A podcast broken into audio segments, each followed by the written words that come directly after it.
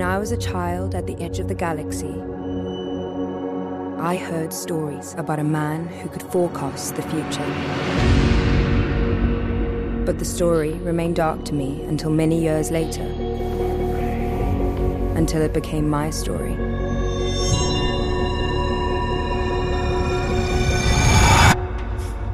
Until it became the only story. Ihr Katz, den kritischen Filmpodcast Folge 88 mit Hannah Huge, Moin. Vanessa Schneider Hallo. und wir reden über die besten Serien des Jahres 2021. Ich bin Christian Eichler. Hi.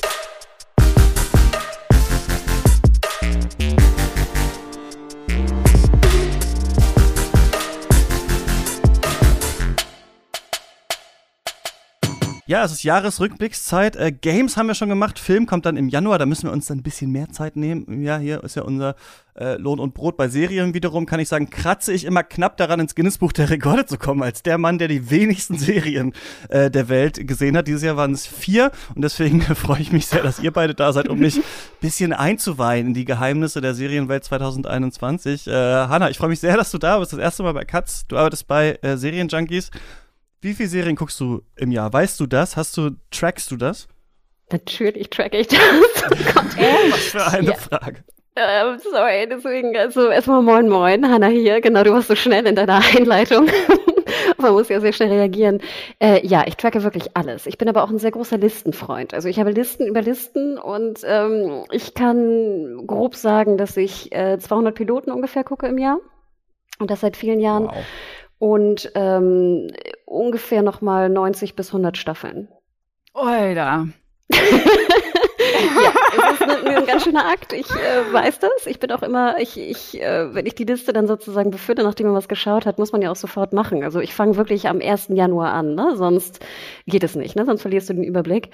Ich schaue schon sehr, sehr viel. Ja, also Was für keine. Listen? Du sagst, du hast viele Listen. Was für Listen sind das? Alles Mögliche, also was du eingangs gerade sagtest. Also auch Games komme ich ja nicht mehr so viel dazu, aber wenn, dann äh, habe ich auch darüber eine Liste. Ich habe auch eine Liste über so das ein oder andere Buch, was man vielleicht doch nochmal liest äh, im, im Jahr. Ähm, und ich mache mir Listen, und Gedankenlisten, also über alles. Auch To-Do-Listen habe ich sehr gern. Ich bin ein sehr großer Listenfreund. Ansonsten bin ich nicht so der, der super ordentliche Mensch. Bei meinen Listen bin ich sehr, sehr ordentlich.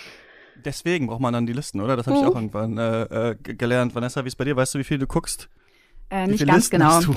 Ich habe auch, ich habe eine ganz wichtige Liste, das sind meine Serienstarts. Ähm, danke übrigens für euren Serienplaner bei Serienjunkies, der ist mir immer eine sehr große Stütze in meiner Arbeit. Ja. Und den liebe ich wirklich sehr.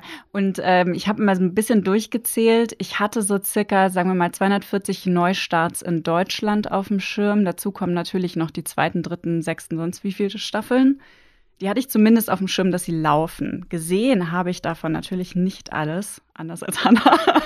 ähm, ich habe ich hab schon sehr, sehr viel gesehen. Also ich kann wirklich nicht genau sagen, wie viel ich gucke, aber ich, mh, ich würde mal sagen, wahrscheinlich sehe ich so 50 Staffeln im Jahr. Vielleicht unterschätze ich mich jetzt aber auch massiv. Mhm. Ähm, und ich habe aber dieses Jahr dadurch, dass ich beim Seriencamp Festival in München mitgearbeitet habe und auch am Programm äh, mitgewirkt habe, dadurch habe ich sehr viel auch aus der ganzen Welt noch geschaut, was obendrauf kam, also auch noch äh, Dutzende weitere Pilotfolgen. Also das kann, ich kann es wirklich gar nicht einschätzen. Es sind auf jeden Fall wahrscheinlich hunderte Serien, in die ich zumindest reingeguckt habe. Es passiert ja beim Film irgendwie selten, dass man, weiß ich nicht, nach zehn Minuten sagt, okay, das nervt mich jetzt, ich gehe aus dem Kino, ich gucke das jetzt nicht zu Ende. Also es passiert mir natürlich auch Festivals, kurz bevor ich einschlafe, sage ich dann meistens, okay, dann gehe ich lieber äh, raus und ess was oder so. Wie entscheidet ihr das dann? Weil das ist ja auch ein komisches Gefühl, immer, wisst ihr, sich auf was einlassen zu müssen oder versuchen, sich auf was einzulassen und es dann wieder abzustreifen, wenn man nach drei Folgen merkt, nee, damit beschäftige ich mich jetzt nicht mehr.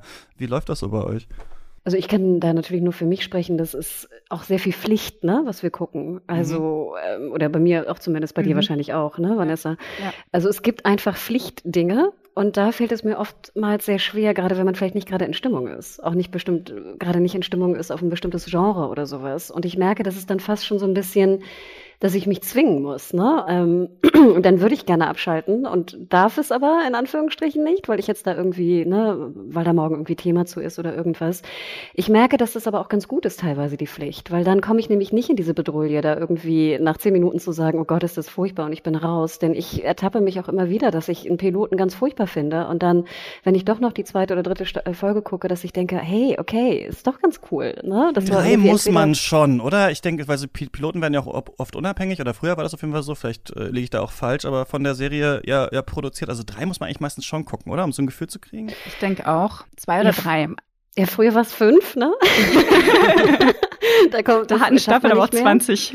Ich schaffe das mittlerweile auch nicht mehr. Also ich gehe meist, ich mache meist den Piloten, dann darf ich schon meinen Pilotlistenhaken setzen. und dann natürlich, klar, wenn es jetzt irgendwie ein großes Thema ist. Also wie gesagt, man merkt ja auch dann so vielleicht am nächsten Tag in der Redaktion, oh Gott, jemand fand es total geil. Vielleicht sollte ich doch nochmal die zweite Folge gucken oder dritte. Ähm, oder dass es dann so ein, so ein Buzz auch entsteht irgendwie im Laufe der Zeit. Aber ja, ich glaube, drei wäre schon ganz gut. Ähm, ich kann ein kurzes Gegenbeispiel nennen. Invasion, Apple TV Plus. Irgendwer reingeschaut? Ja. Nein. Die langsamste Serie aller Zeiten. Und auch also, unnötig langsam, muss man auch dazu sagen. Ich habe auch die ersten drei Folgen gesehen und ich habe auch irgendwie so, obwohl ich eigentlich das Setting ganz interessant finde und ich finde es auch cool, dass da, also es geht um eine Alien-Invasionsgeschichte und diesmal aber nicht mit Fokus auf den Aliens unbedingt, sondern erstmal geht es um das, die privaten Dramen, die die Leute ablenken davon, mhm. dass da eine Alien-Invasion ist. Und eigentlich finde ich den Fokus ja ganz geil, aber irgendwie habe ich gar keine Lust, nach dieser dritten Folge weiterzuschauen.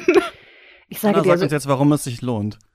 So ein bisschen, ja, weil ich glaube, dafür wurde ein Vorspulbutton erfunden. Es tut mir wirklich leid und ich würde jetzt Schneller nicht, abspielen. ich würde nicht mich anmaßen, jetzt darüber einen Podcast zu machen, weil ich wie gesagt, ich würde sagen, zwei Drittel der Serie vorgespult habe weil es so unfassbar unnötig ist, wie du sagtest, Vanessa. Und ich das ja auch mag. Ich mag emotionale Geschichten. Ne? Ich mag es wirklich. Ich mag Charakter, Character-driven, ne? ganz klar. Mhm. Es ist sowas von unfassbar unnötig. Und lieber Christian und auch Vanessa, ich würde dir sagen, ich kann dir genau sagen, so schalte noch mal ein in Folge 6, so ab Minute 30. Und dann kannst du wieder relativ, ne, nach der sechsten Folge, da passiert wirklich was, auch wirklich spannend gemacht. Und wie du schon sagtest, es sieht toll aus. Super Kamera. Es ist fast so ein bisschen schade. Da sind so viele, mhm. da ist mhm. so viel Potenzial drin. Und, und vielleicht wäre es auch ein Film gewesen. Natürlich. Und das regt mich sowieso auf, wenn ich immer denke, das wäre ein super Film gewesen. Aber nein, ihr müsst da irgendwie unbedingt eine, eine, Serie draus machen. Und ganz ehrlich, lieber Showrunner, du musst da auch noch zehn Folgen draus pressen, die alle eine Stunde lang sind. Und es ist, es ist, es hat mich so aufgeregt. Es regt mich jetzt noch auf. Ich, wir müssen über was anderes reden. Fall, Fall auch total. Also dieses, ähm, ich glaube, Lukas hier von uns aus dem Podcast und auch andere manchmal im Discord bei uns machen diesen Witz. Ja, es wäre irgendwie ganz gut, wenn die Serien irgendwie 90 Minuten äh, nur lang wären oder sowas und eine Folge hätten. Das wäre eigentlich ganz cool. Aber es ist ja tatsächlich manchmal so, also wenn man so viel dieser Filmwelt drin ist, und dann eine Serie und ich habe dann manchmal das Gefühl, Serien bestehen auch irgendwie auch echt oft so 99 Prozent der Zeit aus. Leute sitzen in einem Raum und reden miteinander und dann nächste Folge fängt an, Rückblick auf die Kindheit von dem einen. Und was war nochmal mit ihm? Und diese großen natürlich Character-driven Serien, die natürlich auch sehr erfolgreich äh, waren, versucht man sich aber auch ja manchmal so ein bisschen aus dem Kreuz zu leiern, habe ich das Gefühl. Und ähm, äh, genau, dann frage ich mich halt auch, auch immer so, wer hat die Zeit? Und ich merke persönlich dann halt immer so ein bisschen, der ein bisschen raus ist, fünf Folgen oder so für mich eigentlich das Top-Format, merke ich so, dann ist es noch eine Chance, dass ich dem ähm, ja dann auch noch mal eine Chance gebe oder das schaue. Aber natürlich ist das so ein bisschen der Blick von außen. Ich würde euch mal mit so ein paar vielleicht Beobachtungen von außen äh, konfrontieren und ihr könnt mir vielleicht sagen, habe ich da recht oder nicht. Eine Sache, die ich so hatte im Blick auf dieses Jahr, es gibt immer noch nicht oder nicht mehr, wir hatten das natürlich zu Game of Thrones und sowas, diese eine starke Serie in mehreren Staffeln, auf deren Rückkehr sich so alle kollektiv freuen, wie das zum Beispiel halt bei Game of Thrones der Fall war. Also natürlich haben wir große Phänomene immer noch, aber ich habe so das Gefühl, also Succession hatte ich so ein bisschen das Gefühl, war sowas. Bei Rick and Morty kriege ich das Gefühl auch. Ich habe das Gefühl, The Witcher und Ted Lasso gehen vielleicht dahin, aber dieses richtige so Mega-Phänomen, das alle kollektiv in allen Staffeln gucken, habe ich das Gefühl, gibt's nicht so richtig. Liege ich da falsch oder stimmt das? Ich glaube, das sind genau die zwei Titel, die hätte ich auch genannt. Also gerade bei The Witcher habe ich, ich habe gerade die letzten Folgen, die mir noch zur Verfügung gestellt worden sind, angeschaut. Und da meinte ich auch so, ich glaube, The Witcher könnte das nächste Game of Thrones Serien-Event-artige Serie sein. Ähm, und das ist jetzt so einfach so nebenbei passiert. Und bei What? Ted Lasso war es genauso. ja, ich hatte, also ich hatte den Eindruck, erste Staffel, naja, mal sehen, ne? Es war nie so, dass es die Serie war, die angekündigt war als das wird das nächste Game of Thrones, so ähnlich wie bei Das Rad der Zeit oder so, wo die Erwartungshaltung einfach schon von vornherein da war, dass es so ein riesen Epos wird und dass alle Leute das gucken müssen oder sollen oder wie auch immer. Und bei The Witcher war das jetzt eher so, dass viele Leute, glaube ich, total zufällig drauf gekommen sind, dass es cool ist. Natürlich viele Leute, die die Games spielen oder auch Bücher gelesen haben, aber ähm, halt auch andere Leute, die das sich auch angeschaut haben. Und irgendwie jetzt bei der zweiten Staffel hatte ich den Eindruck, okay, das könnte doch so eine Serie werden noch. Also ich gebe dir auch recht, ne? Ich glaube, Witcher hatte auf jeden Fall das Potenzial. Ich würde behaupten, dass es auch schon bei der ersten Staffel ein bisschen ein Stück weit abzusehen war, gerade wie du mhm. auch sagtest, wegen der Gamer. Einfach weil das so unfassbar beliebt ist, Witcher 3 vor allem, ne? Das Spiel, auch bei mir, muss ich ganz ehrlich sagen. Und ich finde, sie haben auch ein bisschen, ne, ist ein bisschen besser gemacht jetzt in der zweiten Staffel. Also oh, ja. ich finde ja auch, die erste war ja auch wirklich, weiß Gott, nicht rund. Ich glaube, Christian, was deine Frage betrifft, dieses dass man wirklich Sonntag eine Folge guckt oder Montag, ne, je nachdem US oder Deutschland. Dieses Weekly ist natürlich bei HBO auch immer ein bisschen einfacher, wie es auch bei Game mhm. of Thrones war. Und ich finde es ganz interessant. Das wäre natürlich die Frage, und das ist, finde ich, ist auch eine große Diskussion, ob nicht Netflix wirklich jetzt irgendwann mal auf wöchentlich geht. Denn ja. ich würde behaupten, bei Witcher zum Beispiel würde es dazu kommen, dass man dann in der zweiten Staffel vielleicht wirklich ne, sagt, das ist so das Must-See irgendwie am, am Montag oder am ich Freitagabend oder am Samstag oder wann auch immer sie es dann rausballern, ne, wie auch immer. Also Freitag wäre dann Samstag oder also das Ding ist halt nur, dass sie es, glaube ich, mit, mit Mitte in der Staffel nicht wechseln können. Ähm, und äh, das ist natürlich, widerspricht so ein bisschen dem, dem Netflix-Geschehen. Ich muss gestehen, ich fand es dieses Jahr ganz spannend, dass es so ein bisschen in meiner Blase zumindest war mit Arcane. Und ich finde, mhm. Arcane hat es Und das kam ja gut. drei Folgen auf einmal. Das wollte ich nämlich gerade ne? sagen. Ja. Arcane hat ja wirklich jetzt mal mit Netflix zusammen, ich weiß noch nicht, ob Riot Games da wirklich federführend war, glaube ich fast, weil sie es ja auch so gebaut haben. Es ist ja konzipiert wie drei Akte, a drei Folgen. Und es hat hervorragend funktioniert, weil du Freitag halt drei Folgen rausballertest, a 40. Du hattest also fast so ein bisschen da deinen Filmabend ne, mit zwei Stunden und dann hast du eine Woche gewartet und hattest wieder einen neuen Akt. Und ich muss ganz ehrlich sagen, ich finde, das ist eigentlich eine der interessantesten Veröffentlichungen gewesen dieses Jahr bei Netflix, weil es einfach so wunderbar funktioniert hat. Auch qualitativ mhm. natürlich super interessant. Aber gerade diese drei Akte in drei Folgen in drei Wochen, ich fand, das war genius. Und ich finde, es hat sehr gut funktioniert. Hat Wheel of Time auch gemacht, oder? Ist es nicht auch Nein. der gleiche Rhythmus? Wheel of Time hat sozusagen erst zwei und dann wöchentlich. Und dann wöchentlich, okay, alles klar. Aber ich finde es ganz interessant, ne? Das hat Netflix jetzt ja mehrfach versucht, auch mit Filmen. Also ich erinnere mich an die Fear Street-Filme, die im Sommer rausgekommen mhm. sind, die ich auch wirklich gerne geschaut habe. Und ich habe mich richtig drauf gefreut, weil die eine Woche kam, dann kam in der nächsten Woche die nächste Folge. Und irgendwie war das so schön. Und ich dachte da auch echt, das sollte Netflix öfter machen. Ich glaube, die verpassen da echt voll die Chance. Ja, Sie haben es jetzt ja so ein bisschen gemacht mit dieser Unterbrechung von Staffeln. Ne? Also wir haben es bei He-Man, Masters of the Universe, Revolution mhm. gesehen. Ne? Wir haben es bei Haus des Geldes auch gesehen. Ne? Also ich glaube, Sie selber wissen, dass dieses Rausgeballer am Freitag und am Montag ist der Bass vorbei, dass das selber nicht so gut funktioniert mehr. Ähm, interessant. Also ich würde auch wetten, genau wie du sagtest gerade, dass da auf jeden Fall variiert wird mehr und experimentiert wird in naher Zukunft. Finde ich spannend, weil ähm, es eine zweite Beobachtung, die ich so hatte, ist, dass dieser Streaming-Markt halt noch krasser diversifiziert ist, also es mehrere Player gibt und bisher noch niemand so richtig eingeknickt ist. Also alle pumpen halt ihr Venture Capital oder das Geld, was sie tatsächlich haben, in ihre Produktion. Ich fand das lächerlichste war, ich weiß nicht, ob es Anfang dieses Jahres oder Ende letzten Jahres war, war dieser Disney Plus Investors Call, wo sie irgendwie so angekündigt haben, was die alles rausbringen. Auch I Am Groot und das Guardians of the Galaxy Christmas Special und sowas. Aber wir merken halt auch Netflix haut ohne Ende raus. Also sowas wie das Cowboy Bebop Remake, zu dem wir auch eine Folge gemacht haben, wird dann einfach nach drei Wochen wieder äh, gecancelt, obwohl das ja quasi zehn Jahre gefühlt in Entwicklung war, so ungefähr. Und Disney Plus hatte ich das Gefühl von außen, hat äh, eine krasse Marke gesetzt dieses Jahr mit diesen einzelnen Serien, die ja in dem wöchentlichen Rhythmus äh, äh, rausgekommen sind. Die hatten ja viel weniger, also quasi Original Content als Netflix den zum Beispiel produziert, aber ich hatte das Gefühl, im Diskurs waren die relativ stark und dann natürlich noch Apple TV Plus und sowas. Also ich glaube, die gab's ja alle schon letztes Jahr auch, aber mhm. ich glaube, letztes Jahr hatten wir nur Mandalorian oder sowas, weiß ich jetzt nicht mehr genau, wie das war, aber auf jeden Fall habe ich gerade so das Gefühl, wir haben sehr viele Player und noch hat niemand aufgegeben, sondern ist es eher so volle Kraft voraus eigentlich immer noch die Stimmung. Und es wird noch mehr werden. Also wenn wir nächstes Jahr schauen, ähm, Sky bekommt Paramount und äh, Peacock noch dazu ins Programm, nachdem jetzt die Fox-Inhalte sozusagen zu Disney rübergewandert sind. Und äh, also es wird noch, noch, ähm, noch ein bisschen komplizierter alles werden. Und ich finde es total cool, dass Disney und auch Apple TV so gutes Angebot haben. Also relativ also ich meine, es ist ja weniger ähm, Original Content, den die rausbringen, aber der hat einfach eine sehr hohe Qualität im Durchschnitt. Also alleine bei, bei Disney, jetzt, wenn ich, ich habe jetzt gerade Hawkeye mir noch angeschaut, obwohl ich gar nicht so der große Marvel-Fan ähm, bin. oder auch WandaVision und Loki und äh, Only Murders in the Building und auch die Dokus, die rausbringen. Also da ist richtig viel gutes Zeug dabei. Ja, und wie du schon sagtest, ne? Stimmt, also Get Back war auch bei denen, ne? Ja, sorry. Mhm. Und, und wie du schon sagtest, also wöchentlich, ne? Also Apple TV Plus, glaube ich, mit den großen Originals am Freitag. Disney hat den Mittwoch gewählt, ne? Fand ich super schlau. Loki Wednesday und auch Hawkeye.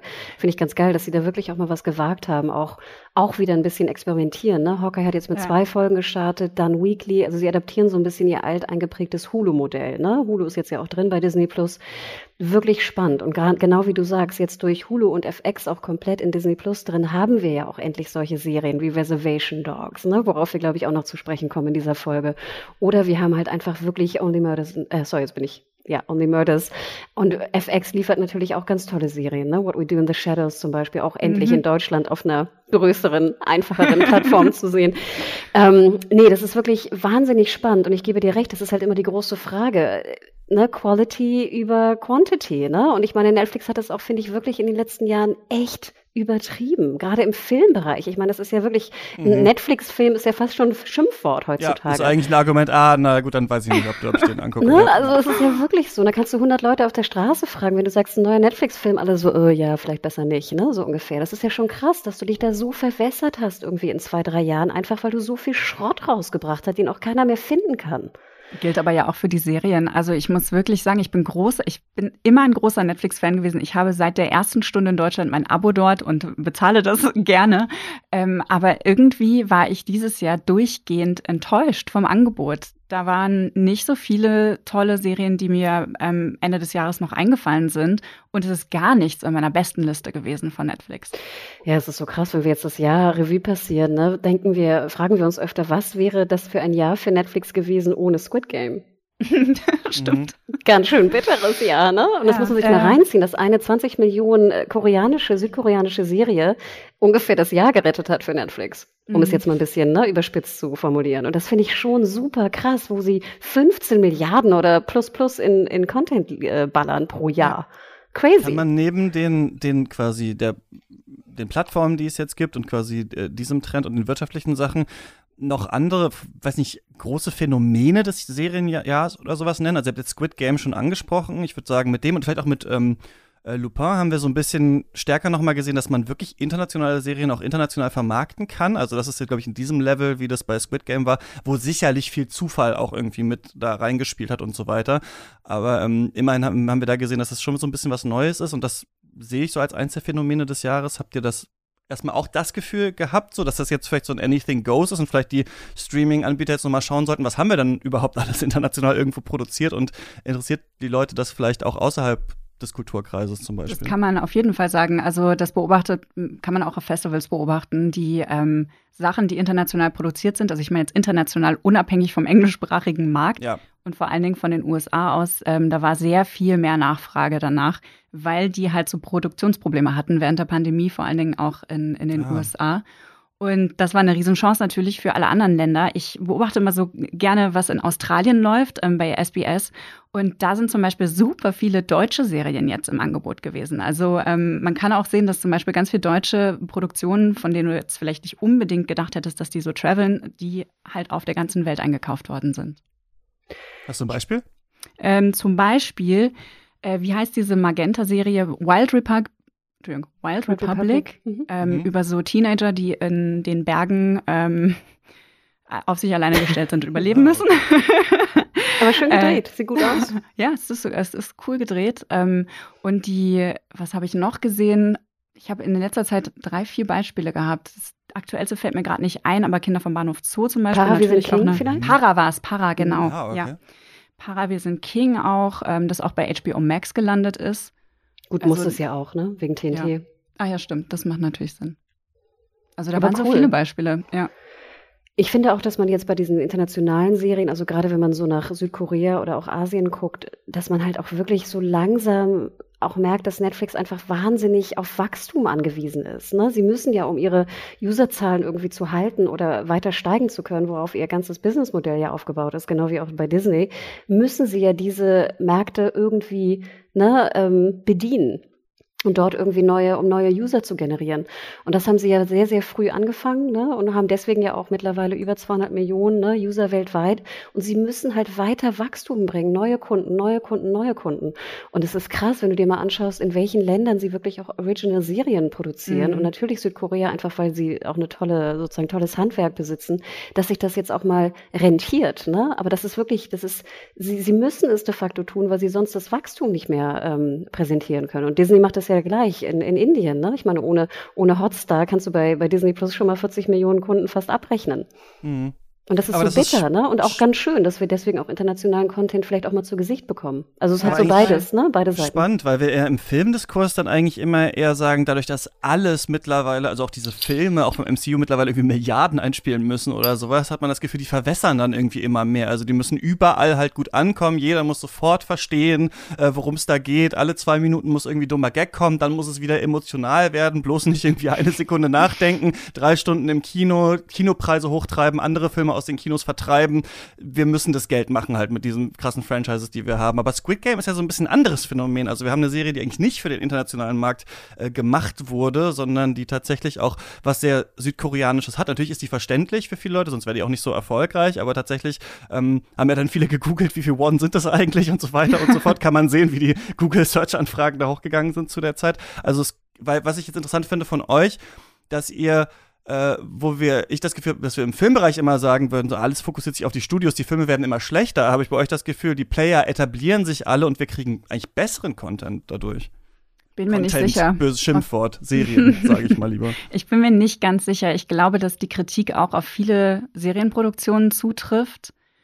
Aber ich Gleichzeitig sehe ich auch den Vorteil daraus, also dass mir eben viele Sachen vielleicht auch bekömmlicher präsentiert werden, aus, aus meiner ähm, Kulturbrille sozusagen gesprochen, ähm, was, was ich jetzt vielleicht nicht unbedingt angeschaut hätte, wenn es jetzt nicht von Netflix produziert werde, nach bestimmten Maßstäben oder so. Aber ja. Ich glaube auch, ja, dass unser, sorry. Nee, nee, erzähl. Ich glaube auch, dass unser Blick sich erweitert. Also ich glaube, es gab ja irgendwo auch verschiedene Studien, dass jetzt mittlerweile auch die Deutschen langsam mal irgendwie Untertitel äh, mehr konsumieren, einfach durch ein Haus äh, des Geldes oder durch ein, hier, wie hieß nochmal die äh, mexikanische Serie da, die Drogenserie. Narcos, Narcos genau, danke. Ähm, und das finde ich ja ganz schön. Also ich glaube, dass wir mittlerweile, und wie gesagt, ich meine, Squid Game hat 20 Millionen gekostet. Also ich glaube, dass es wirklich ein absoluter Glücksfall auch irgendwie war. Und wenn du halt so viel Geld rausballerst in so viele Länder, kann es halt auch passieren, dass da auch mal einfach so ein Squid Game irgendwie bei hochprescht. Und ich glaube, das kann jetzt einfach auch öfter passieren, was ich wahnsinnig schön finde in der Entwicklung. Was die Qualität angeht, ich glaube, wie schon eingangs gesagt, bei Netflix ist es wirklich Masse, ne? Masse, Masse, Masse. Und dann hast du hoffentlich irgendwie Glück oder ein paar Perlen, die du irgendwie suchen und finden musst. Und da habe ich immer Angst, dass ich die Perlen nicht finde, dass mir die weder angezeigt werden, noch dass die rezipiert werden von anderen Menschen, ähm, denen ich beispielsweise folge, international auch. Und ich glaube, da ist noch ganz viel vergraben, von dem ich nichts weiß und von dem ich aber auch nicht weiß, wie ich das schöpfen soll. Mhm. Ja, Tauchen ja Frage, ne? Noch mehr, mehr Zeit, ah. mehr gucken. Ich habe euch auch schon vorher gesagt, ich, würde, ich hätte gerne jemanden, der mir jede Woche sagt, welche paar Serienfolgen ich gucken muss, damit ich dann am Ende des Jahres äh, mitreden kann. Vielleicht hat da jemand Lust drauf. Aber was wir trotzdem merken bei Netflix, finde ich, also wir merken das krass, das halt, finde ich, gerade bei den Filmen, halt irgendwas produziert wird. Hauptsache Jason Momoa ist da auf dem Thumbnail und jemand guckt sich das halt abends irgendwie im Halbschlaf, klickt da halt drauf, so ungefähr. Also, ne, das also anders ja so diese, kannst du dir den Film auch nicht angucken. Sachen wirklich. Und ähm, aber gleichzeitig muss man halt trotzdem sagen, dass bei Sachen, wo wir von außen sagen würden, gut, das wird jetzt hundertprozentig irgend so eine äh, seelenlose Cash Grab äh, Produktion, das nicht ganz stimmt. Arcane hattet ihr schon angesprochen, eine der wenigen Serien, die ich auch äh, geschaut habe. Und ähm, das ist ja ähm, eigentlich eine League of Legends äh, Serie, wo es halt auch um die Story oder beziehungsweise um Charaktere oder Helden und Heldinnen aus diesem äh, Spiel geht, die ja ähm, in so einer Art CGI plus Comic-Look gemacht ist. Ich denke, die erste Referenz, die immer genannt wird, ist dieser Sony äh, Spider-Man-Cartoon-Film Into the Spider-Verse eigentlich.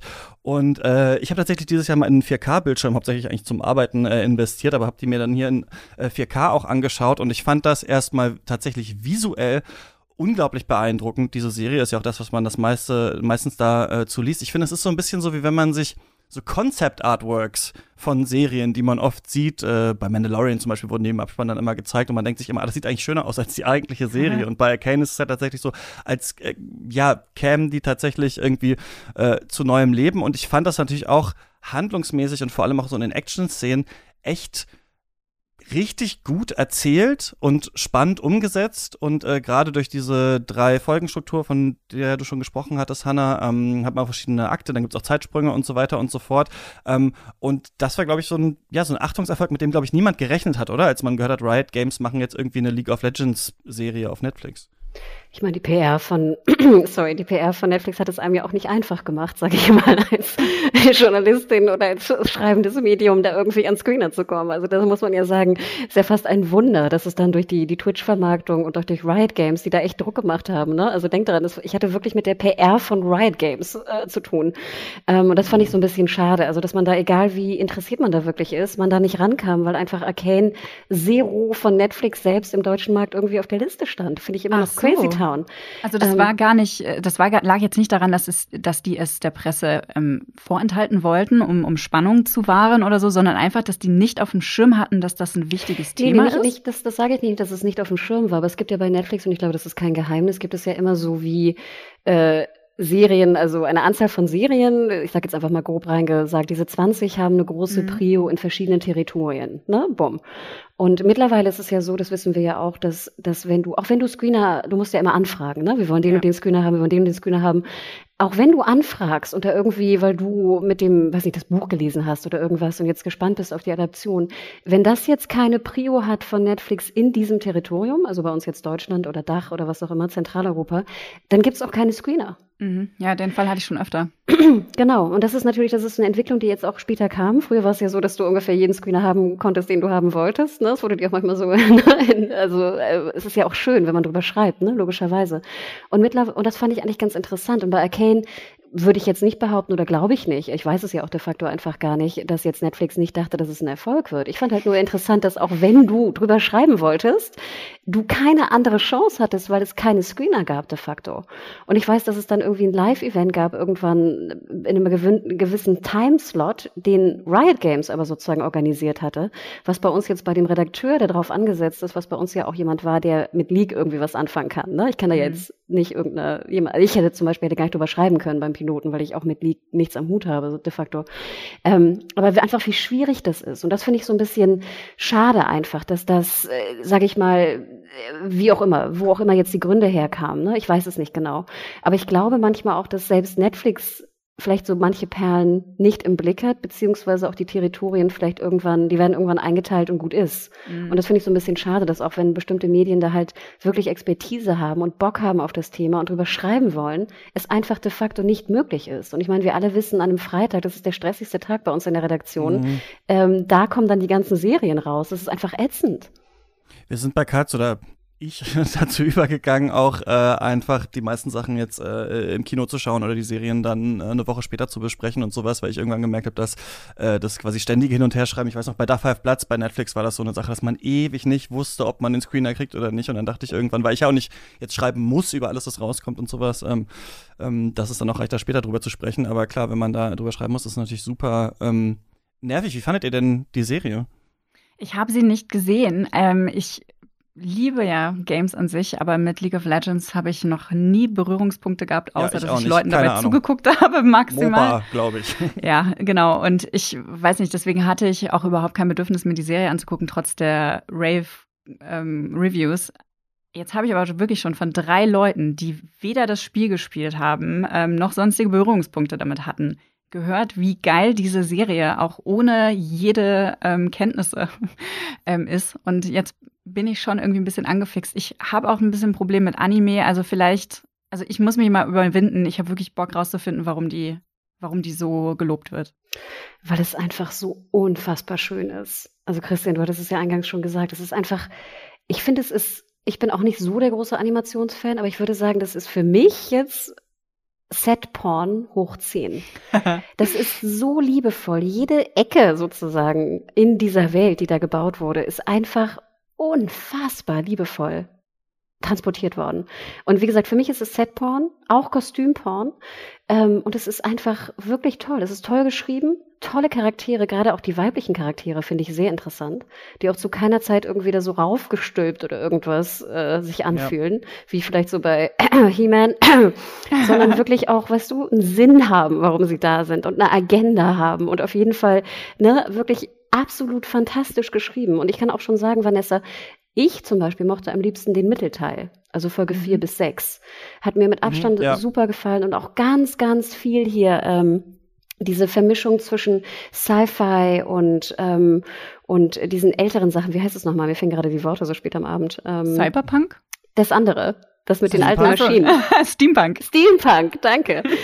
Ganz viel Steampunk-Elemente, Steampunk-Elemente, so, besonders da in diesem Mittelteil. Also es ist wirklich bezaubernd und der Ton allein, der Ton ist auch super. Ich reg mich ja sonst auch immer, wenn die Töne so schlecht sind oder die Schritte. Nein, es ist, es ist, du merkst, wie viel Liebe und Aufwand da reingegangen ist. Ich will gar nicht wissen, wie lange wir warten müssen auf die zweite Staffel.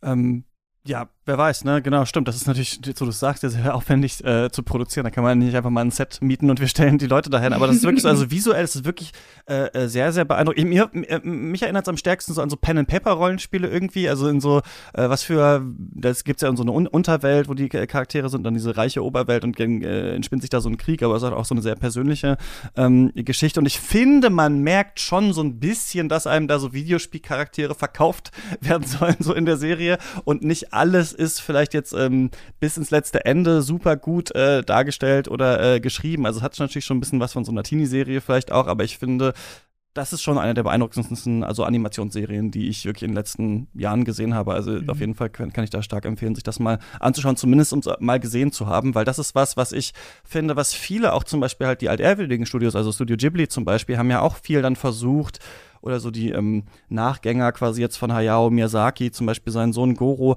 mit so 3D-Animationen auch zu arbeiten. In manchen Filmen sieht es ja toll aus, also bei Chiros Reise ins Zauberland zum Beispiel, wo wir das an manchen Stellen sehen oder das wandelnde Schloss, aber bei dieser, es gab auch diese Ronja Räubertochter-Serie zum Beispiel und da hat man immer so ein bisschen das Gefühl, man sieht so eine choppy Videospiel-Cutscene einfach so. Und das ist hier halt überhaupt nicht so. Und das ist wirklich sowas, finde ich, so kann man es äh, tatsächlich machen, dass das wirklich ähm, beeindruckend ist, ja. Ich hätte mich gefragt, sagen. Vanessa, ob Euphoria so ein bisschen, also das, was Euphoria für so Teenager war, die so ein bisschen Party und cool sind, glaube ich, ist äh, Arcane für, für die Nerds. Okay, das klingt ja, eine, das ist ein guter äh, Sell hier für mich. deswegen glaube ich, musst du es gucken, wirklich.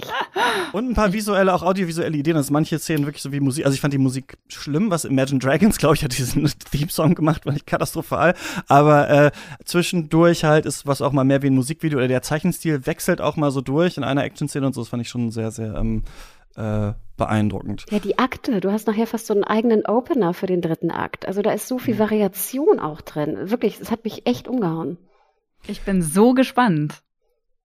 Habt ihr Lust, mir was von The Underground Railroad von äh, Barry Jenkins zu erzählen? Ich habe zwei Folgen äh, äh, davon gesehen, war zum ersten Mal sehr von diesem Look äh, beeindruckt. Barry Jenkins ja sowieso jemand, der, äh, wir haben das bei Beer Street gesehen, wir haben es bei Moonlight gesehen, der so seine Geschichten über äh, Rassismus in den USA ja immer in diese sehr zärtlichen, warmen Farben taucht, um diesen Figuren, ich das Gefühl habe, auch immer so diese Würde zu lassen, obwohl sie sich oft in so sehr würdelosen Situationen ähm, befinden, aber ähm, ich weiß noch nicht ganz, wo die Serie eigentlich am Ende hin will. Vanessa, du weißt ein bisschen mehr. Ein bisschen mehr, ja. Ähm, ich habe sie zugegebenermaßen noch nicht komplett zu Ende geguckt, weil ich sie mir aufspannen wollte für eine Zeit, in der ich mit dem Kopf auch mehr da bin. Aber ich habe fünf Folgen gesehen und ich finde die unfassbar. Also so eine wunderschöne, visuell poetische Serie, die auch ganz, ganz viel also die, die auch so, so unterschiedlich ist, wie die Geschichten, die einzelnen Folgen auch erzählt werden mhm. und wer da der Fokus ähm, ist. Ich, ist so schwierig auch diese, vielleicht erzähle ich ganz kurz, worum es geht, oder? Ähm, genau, also es geht um die Underground Railroad, also das ähm, Untergrundnetzwerk in den USA, über das äh, Sklaven aus dem Süden heimlich in die Freiheit im Norden gebracht worden sind. Aber in dieser Variante, sozusagen in dieser Geschichte, ähm, von Colson Whitehead ist das Buch geschrieben worden, ist es eben eine alternativgeschichtliche Story, in der es tatsächlich eine unterirdische Eisenbahn gab. Mhm. Und jetzt haben wir eben eine junge versklavte Frau, äh, Cora heißt sie, und die flieht von ihrer Baumwollplantage irgendwo, ich glaube in, in, Georgia oder so, ähm, mit einem Freund zusammen. Und äh, genau, und was sie eben auf ihrer Flucht erlebt, ähm, wird in den einzelnen Folgen erzählt. Sie macht verschiedene Stationen. Ähm, lernt viel über sich selber, lernt viel über die USA. Wir lernen viel über die verschiedenen ja, Schauplätze, die auch alle angelehnt sind an tatsächliche Schauplätze. Also da steckt sehr viel wahre Geschichte drin, aber sehr, sehr viel ist davon extrem überzeichnet. Und vielleicht ist es was für Leute, die ähm, sowas wie Handmaid's Tale mögen. Das wäre so mein, meine Referenz dazu. Nur sieht die Serie sehr viel, viel, viel schöner aus. Ja, ich habe sie zu Ende gesehen. Ähm, ich gebe dir aber recht, man sollte auf jeden Fall irgendwie ja in einer, sag ich mal, guten Verfassung zu sein, äh, Verfassung sein, wenn man sie schaut. Sie ist wirklich knüppel, knüppelhart logischerweise. Ähm, gerade der Pilot, also ich kann schon sagen, ich glaube, da mhm. sollte man wirklich auch extreme Triggerwarnungen äh, zu abgeben. Ähm, es ist wirklich super brutal auch, logischerweise. Also ich dachte dann auch nach zwei Folgen, okay, ich brauche jetzt doch mal eine Pause, die binge ja, ich Du kannst nur eine Folge am Stück gucken eigentlich davon. Also mehr ging bei mir jetzt auch nicht. Genau, ich finde auch, sie sieht Wahnsinn aus, ne? Klar, er ist ja auch bekannt dafür. Ich finde es auch super gespielt, also wirklich bis in die mhm. letzte Nebenrolle ähm, auf allen Seiten. Das mit der Railroad, dass es jetzt halt wirklich so als Eisenbahn übertragen wurde, hat mich doch ein bisschen verwundert. Ich kann vielleicht eine, was Kleines erzählen dazu. Ich gucke manchmal ganz gern auch äh, Real Housewives, äh, einige Ableger. Sorry, ich oute mich jetzt. Ja, gucke ich manchmal zur, wenn ich was Leichtes gucken möchte. Und da habe ich eine Folge gesehen, und ich glaube, es war Real Housewives of Potomac. Ich kriege das aber nicht mehr genau hin. Und da war halt eine Frau, die halt wirklich glaubte, dass die Underground Railroad eine Underground Railroad gewesen sei. und natürlich alle anderen Housewives haben auch sozusagen die Hände vor den Kopf geschlagen und dachten, wie bekloppt kann man sein? Ne? Da ist jetzt keine Eisenbahn unterirdisch rumgebraust, irgendwie durch die Vereinigten Staaten, also da die vor allem, ne, also, also auf der, an der Ostküste, ne, von Süd nach Nord. Und als ich das hier sah, dachte ich so, was, was geht denn hier ab? Also einfach, weil ich das so gar nicht, das ist so unfassbar ernst und knüppelhart, dann sah ich diese, diese doch sehr mystische geradezu Eisenbahn, ne? die dann da halt auch hält, ne, um Cora mitzunehmen, ähm, dass ich dachte, Gott, wie merkwürdig. Aber dann durfte ich, also dann habe ich ja auch natürlich nachgelesen, was es mit dem Buch aus sich hat. Und dann habe ich auch verschiedene Interviews äh, gesehen mit Barry Jenkins, wo er natürlich auch davon erzählt, was er damit beabsichtigt hat dass es auch schon seine, seine Grundlage dafür hat. Aber ja, da musste ich komischerweise, ich musste irgendwie an Housewives of Potomac, wenn es Potomac war, denken. ähm, aber ja, es ist, finde ich, eine, eine wahnsinnig gut gemachte und wichtige Serie. Aber wie gesagt, also da muss man wirklich auch in einer guten Verfassung sein. Und kannst du kurz sagen, was bezweckt er damit? Weil das finde ich eigentlich dann quasi den interessantesten Aspekt ja an dieser Serie, also diese magisch-realistische Ebene damit reinzuziehen. Mhm. Oh Gott, ich glaube, so ganz kriegt das nicht mehr hin. Es hat auch mit dem Buch wieder zu tun. Ich glaube, es ging vor allem um diese, diese Mystifizierung auch des Ganzen. Mhm. Dass es halt ein, als bewusstes Stilmittel natürlich verwendet wurde, ne? Und ja. er bricht ja auch, er benutzt ja auch andere Stilmittel in der Serie und es ist halt so ein Bruch, ne, auch damit, was ich auch irgendwie verstehen kann, denn man braucht auch wirklich teilweise einen Bruch. Ähm, in den verschiedenen Szenen. Aber ja, Wahnsinn. Ich glaube, die kam ja auch relativ früh im Jahr raus, ja, ne? Ich glaube im März oder so. Mhm. Ähm, fand ich auch eine äh, komische, also nicht komisches Timing, das klingt jetzt ein bisschen merkwürdig, ne? Aber ähm, ich hätte sie vielleicht doch eher in den Sommer gepackt, komischerweise. Also bei mir ja. war es zumindest so, dass ich den März sehr anstrengend fand, auch in der Lage, in Anführungsstrichen. Also ja, ich, boah, also Underground Railroad, Railroad, ja, auf jeden Fall, wer stark genug ist, sollte auf jeden Fall mal reinschauen. Also ich würde dir auf jeden Fall empfehlen, aber was ich gerade noch sagen wollte, was du, worauf du wahrscheinlich ähm, ein bisschen abgezählt hast, ähm, es ist, ein, ist total anders als andere Serien, die auch so ein bisschen albtraumhaft äh, die schwarze oder Black Experience mhm. erzählt haben. Ja. Also wenn ich jetzt zum Beispiel auch an eine, ich glaube, es ist auch eine Prime-Serie gewesen, Them, ähm, die im Herbst angelaufen ist über eine Familie in den 50ern in einem großteils weißen Suburb in den USA, das war für mich echt so ein so so Racism Porn eigentlich. Also das habe ich nicht ertragen, das konnte ich mir nicht anschauen und ich habe mich da auch gefragt, warum erzählt man so eine Serie? Das sollte so ein bisschen in Richtung Get Out gehen, glaube ich. Hat aber für mich gar nicht funktioniert und ich weiß nicht, wie es für Menschen ähm, die, die nicht, nicht mal, also weißt du, äh, für schwarze Menschen ist, sich das anzuschauen. Ich glaube, ja. das ist unerträglich, ehrlich gesagt. Und das ist bei Underground Railroad aber ganz anders, weil da eine andere Perspektive eingenommen wird und auch eine andere Menschlichkeit und auch eine andere Handel. Also sie hat ganz andere Handlungsmöglichkeiten, die sie dann auch ergreift. Also ich irgendwie ist das in der Serie wahnsinnig gut umgesetzt, finde ich. Es ist ja auch immer ein Diskurs gewesen, ne? Also quasi, dass, dass ähm, dann auch Leute ähm, POC gesagt haben, ja, kriegen wir nur den Oscar irgendwie, wenn wir so solche Filme haben wie 12 Years a Slave oder sowas mhm. und sonst geht das nicht. So, ne? Ist, ist, ist nur das dann irgendwie quasi in der weißen Mehrheitsgesellschaft dann, dann irgendwie akzeptiert. Und deswegen spannend, dass er da diesen ähm, magisch-realistischen Spin drauf gemacht hat. So ein bisschen sowas ähnliches, also etwas, natürlich ein ganz anderes Thema, aber auch, wo man Geschichte noch mit einem ja, anderen Blickwinkel erzählt, ist ja For All Mankind. Das ist äh, dieses Jahr in der zweiten Staffel gelaufen und scheint mhm. sich auch zu so einem absoluten Kultserie irgendwie entwickelt zu haben, oder? Wo ich das Gefühl hatte, viele wussten am Anfang noch nicht, wohin das geht. Höre ich jetzt immer in der zweiten Staffel wird das Nein, ich glaube, Vanessa und ich waren schon erste Staffel-Fans. also ich will nicht sagen, dass wir uns äh, kennengelernt haben über For All Mankind, aber ich glaube, wir haben uns, sage ich mal, mögen gelernt, dass wir beide diese, diese Serie so lieben. Ähm, ja, vielleicht kann ich da kurz einsetzen. Also For All Mankind, ja, äh, genau, von äh, dem wunderbaren, oh Gott, jetzt, äh, Ronald D. Moore, ne? Sag ich ihn richtig? Für, ich neige immer dazu, die Namen auch falsch auszusprechen. Ähm, für Apple TV Plus, genau, lief zum Start, also war eine von den vier Serien, die auch zum Start bei Apple TV Plus abrufbar waren, ne? wöchentlich, klar, damals im November 2019, ist also jetzt genau zwei Jahre her, dass auch Apple TV Plus am Markt existiert. Und ich habe mich wahnsinnig gefreut. Ich liebe Ronald D. Moore. Ne? Wir erinnern uns auch an, an Battlestar Galactica oder auch Outlander. Ich finde, es ist ein wahnsinnig guter Mann im Serienbereich, der auch, finde ich, immer sehr, sehr gute Frauenrollen schreibt. Ähm, und das, finde ich, hat er hier auch äh, perfekt unter Beweis gestellt. Ich sage allen, die mal reinschauen wollen, nehmt euch drei Folgen, braucht ihr. Christian, denk dran, dein, mhm. dein Tippi sagt jetzt, dein Tippmensch sagt, drei Folgen musst du gucken. In der dritten bist du drin, würde ja. ich auch behaupten. Das ist so die, die, die magische Nummer. Ähm, und jetzt in der zweiten Staffel, ne, es ist also eine alternative äh, Geschichts, äh, Geschichte und nur ganz grob, äh, was würde passieren, wenn nicht die Amis, sondern die Russen äh, den ähm, Flug zum Mond als erstes absolviert haben. Und nicht nur das, sondern sie schicken dann auch kurz darauf eine Frau auf den Mond. Und was bedeutet das für die Gesellschaft der USA und welche Veränderungen sehen wir dort? Und das Interessante jetzt in der zweiten Staffel ist, das wurde auch schon angekündigt am Ende der ersten, ich werde den Spoiler jetzt nicht nennen, ähm, es geht halt wirklich, es wird ein großer Zeitsprung gemacht und es wird, der Mond wird nicht vergessen, wie jetzt in unserer Zeitlinie, sondern der Mond wird sehr viel wichtiger und der Kalte Krieg eigentlich verschiebt sich auf den Mond. Ähm, und in, insgesamt muss ich sagen, Vanessa, ist mir eigentlich diese ganze politische Backstory ein bisschen egal. Das Besondere an For All Mankind sind einfach wirklich die fantastischen Frauenrollen vor allem. Also gerade die Frauenrollen, es gibt auch sehr, sehr gute Männerrollen, muss man dazu sagen, keine Frage. Aber die Frauen, finde ich, sind da so wirklich das strahlende Licht. Und äh, ich habe auch ein bisschen geweint am Ende, muss ich gestehen. Ich war so gerührt. Ich habe geheult. Ich habe geheult wie entschlossen und wie keiner anderen Serie in diesem Jahr wieder. Und ich habe wirklich ja, äh, monatelang, jedes Mal, wenn ich dran gedacht habe, dachte ich, oh nein. Und dann kamen mir wieder die Tränen. Es, so, es war so berührend. Das hat mich fix und fertig gemacht, diese Folge. Oh, nachts nicht rausgehen, wenn du den Mond sahst.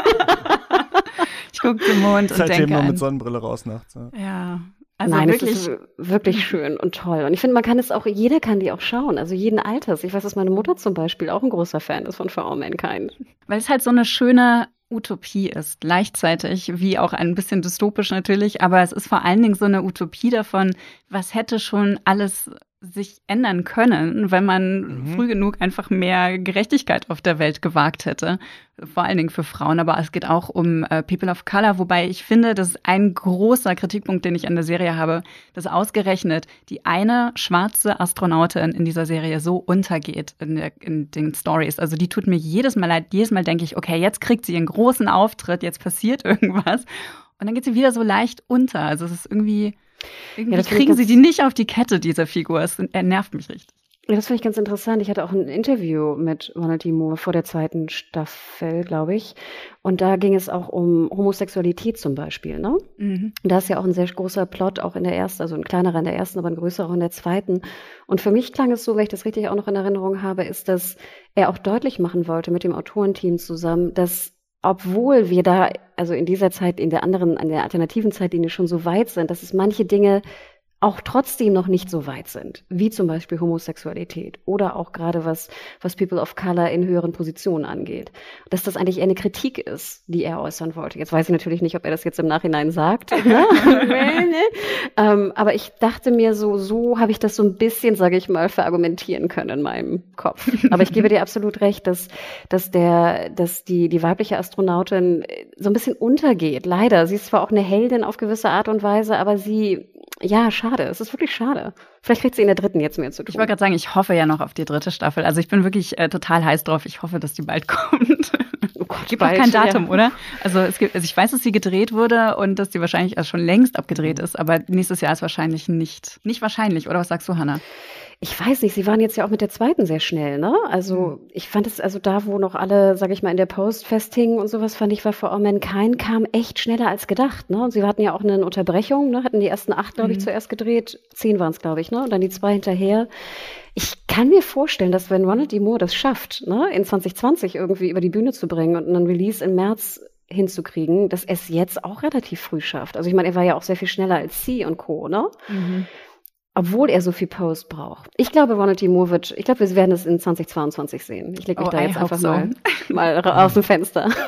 Auf jeden Fall merkt man ja an diesen Serien der Apple TV Plus ja auch nicht so viele Produktionen, in Anführungsstrichen, aber da sieht man auf jeden Fall das Geld, habe ich das Gefühl, immer so vom oh Screen blättern. Und das ist auch, finde ich, in, äh, bei Foundation so gewesen. Also dieses große äh, Sci-Fi-Epos von äh, Isaac Asimov, das jetzt ähm, als, äh, ja, so das Sci-Fi Game of Thrones vielleicht etabliert werden soll da. Ich habe auch leider auch nur reingeschaut. Ich fand es aber super interessant, weil es geht ja um, äh, wie heißt es, Psychohistory, glaube ich, oder? Mhm. Um einen äh, Wissenschaftler, der der Menschheit quasi äh, sagt, dass äh, das Imperium, in dem man sich jetzt befindet, untergehen wird. Ich glaube, in den nächsten 500 Jahren oder so. Und es dann so ganz lange äh, Dark Ages geben wird, wo alles äh, vergessen sein wird. Also zurück in die Barbarei und was wir machen können, um diese Zeit, also in der wir jetzt auch erstmal ja nicht leben, kürzer zu halten, wäre so eine Foundation ähm, zu legen, also so eine große quasi Bibliothek, das Wissen der Menschheit eigentlich zu sammeln. Und ich fand das eigentlich zum, also ich habe das Original auch nicht äh, gelesen, die Bücher oder sowas, aber eine total spannende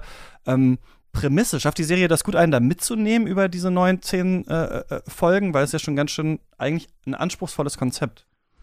Ja, ist es auch. Also ich ähm, habe das mit großer Begeisterung komplett angeguckt und war richtig traurig, als ich nicht weiter gucken konnte.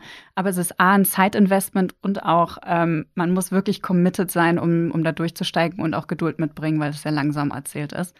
Aber es sieht unfassbar geil aus. Also ich auch glaube, so sehr warm. Also ich musste da auch so ein bisschen ja. wieder an, also natürlich ist es nicht äh, ähnlich wie Underground Railroad, aber die war auch überraschend, finde ich, warm, die Serie. Und die, bei der hatte ich jetzt auch das Gefühl, so dass so diese Farben und die Stimmung irgendwie ein bisschen anders sind, als wir das normalerweise so kennen von Science Es kommt drauf an, wo du, wo du dich befindest. Also die verschiedenen mhm. Orte haben alle unterschiedliche Stimmungen, ähm, je nachdem, wo und wann man sich auch befindet. Äh, also das ist schon mal ziemlich geil. Ich habe dazu auch den Podcast mir komplett angehört, äh, wo der Serienschöpfer David S. Goyer sehr viel zu den Hintergründen erzählt. Ist das jetzt, sorry, dass ich nochmal rein, ist das jetzt ja. eine Sache, weil das war ja, ich kann mich bei Chernobyl noch ganz stark mhm. erinnern, bei Watchmen, ist das jetzt, äh, passiert das öfter, dass man jetzt diese Podcasts zu Serien von den Studios hat?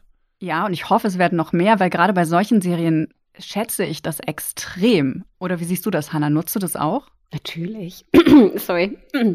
Ich habe den von Foundation, habe ich nur ein paar Folgen gesehen, weil ich, ich finde, die müssen auch gut gemacht sein. Und nicht, dass ich sage, dass der Foundation-Podcast nicht gut gemacht war.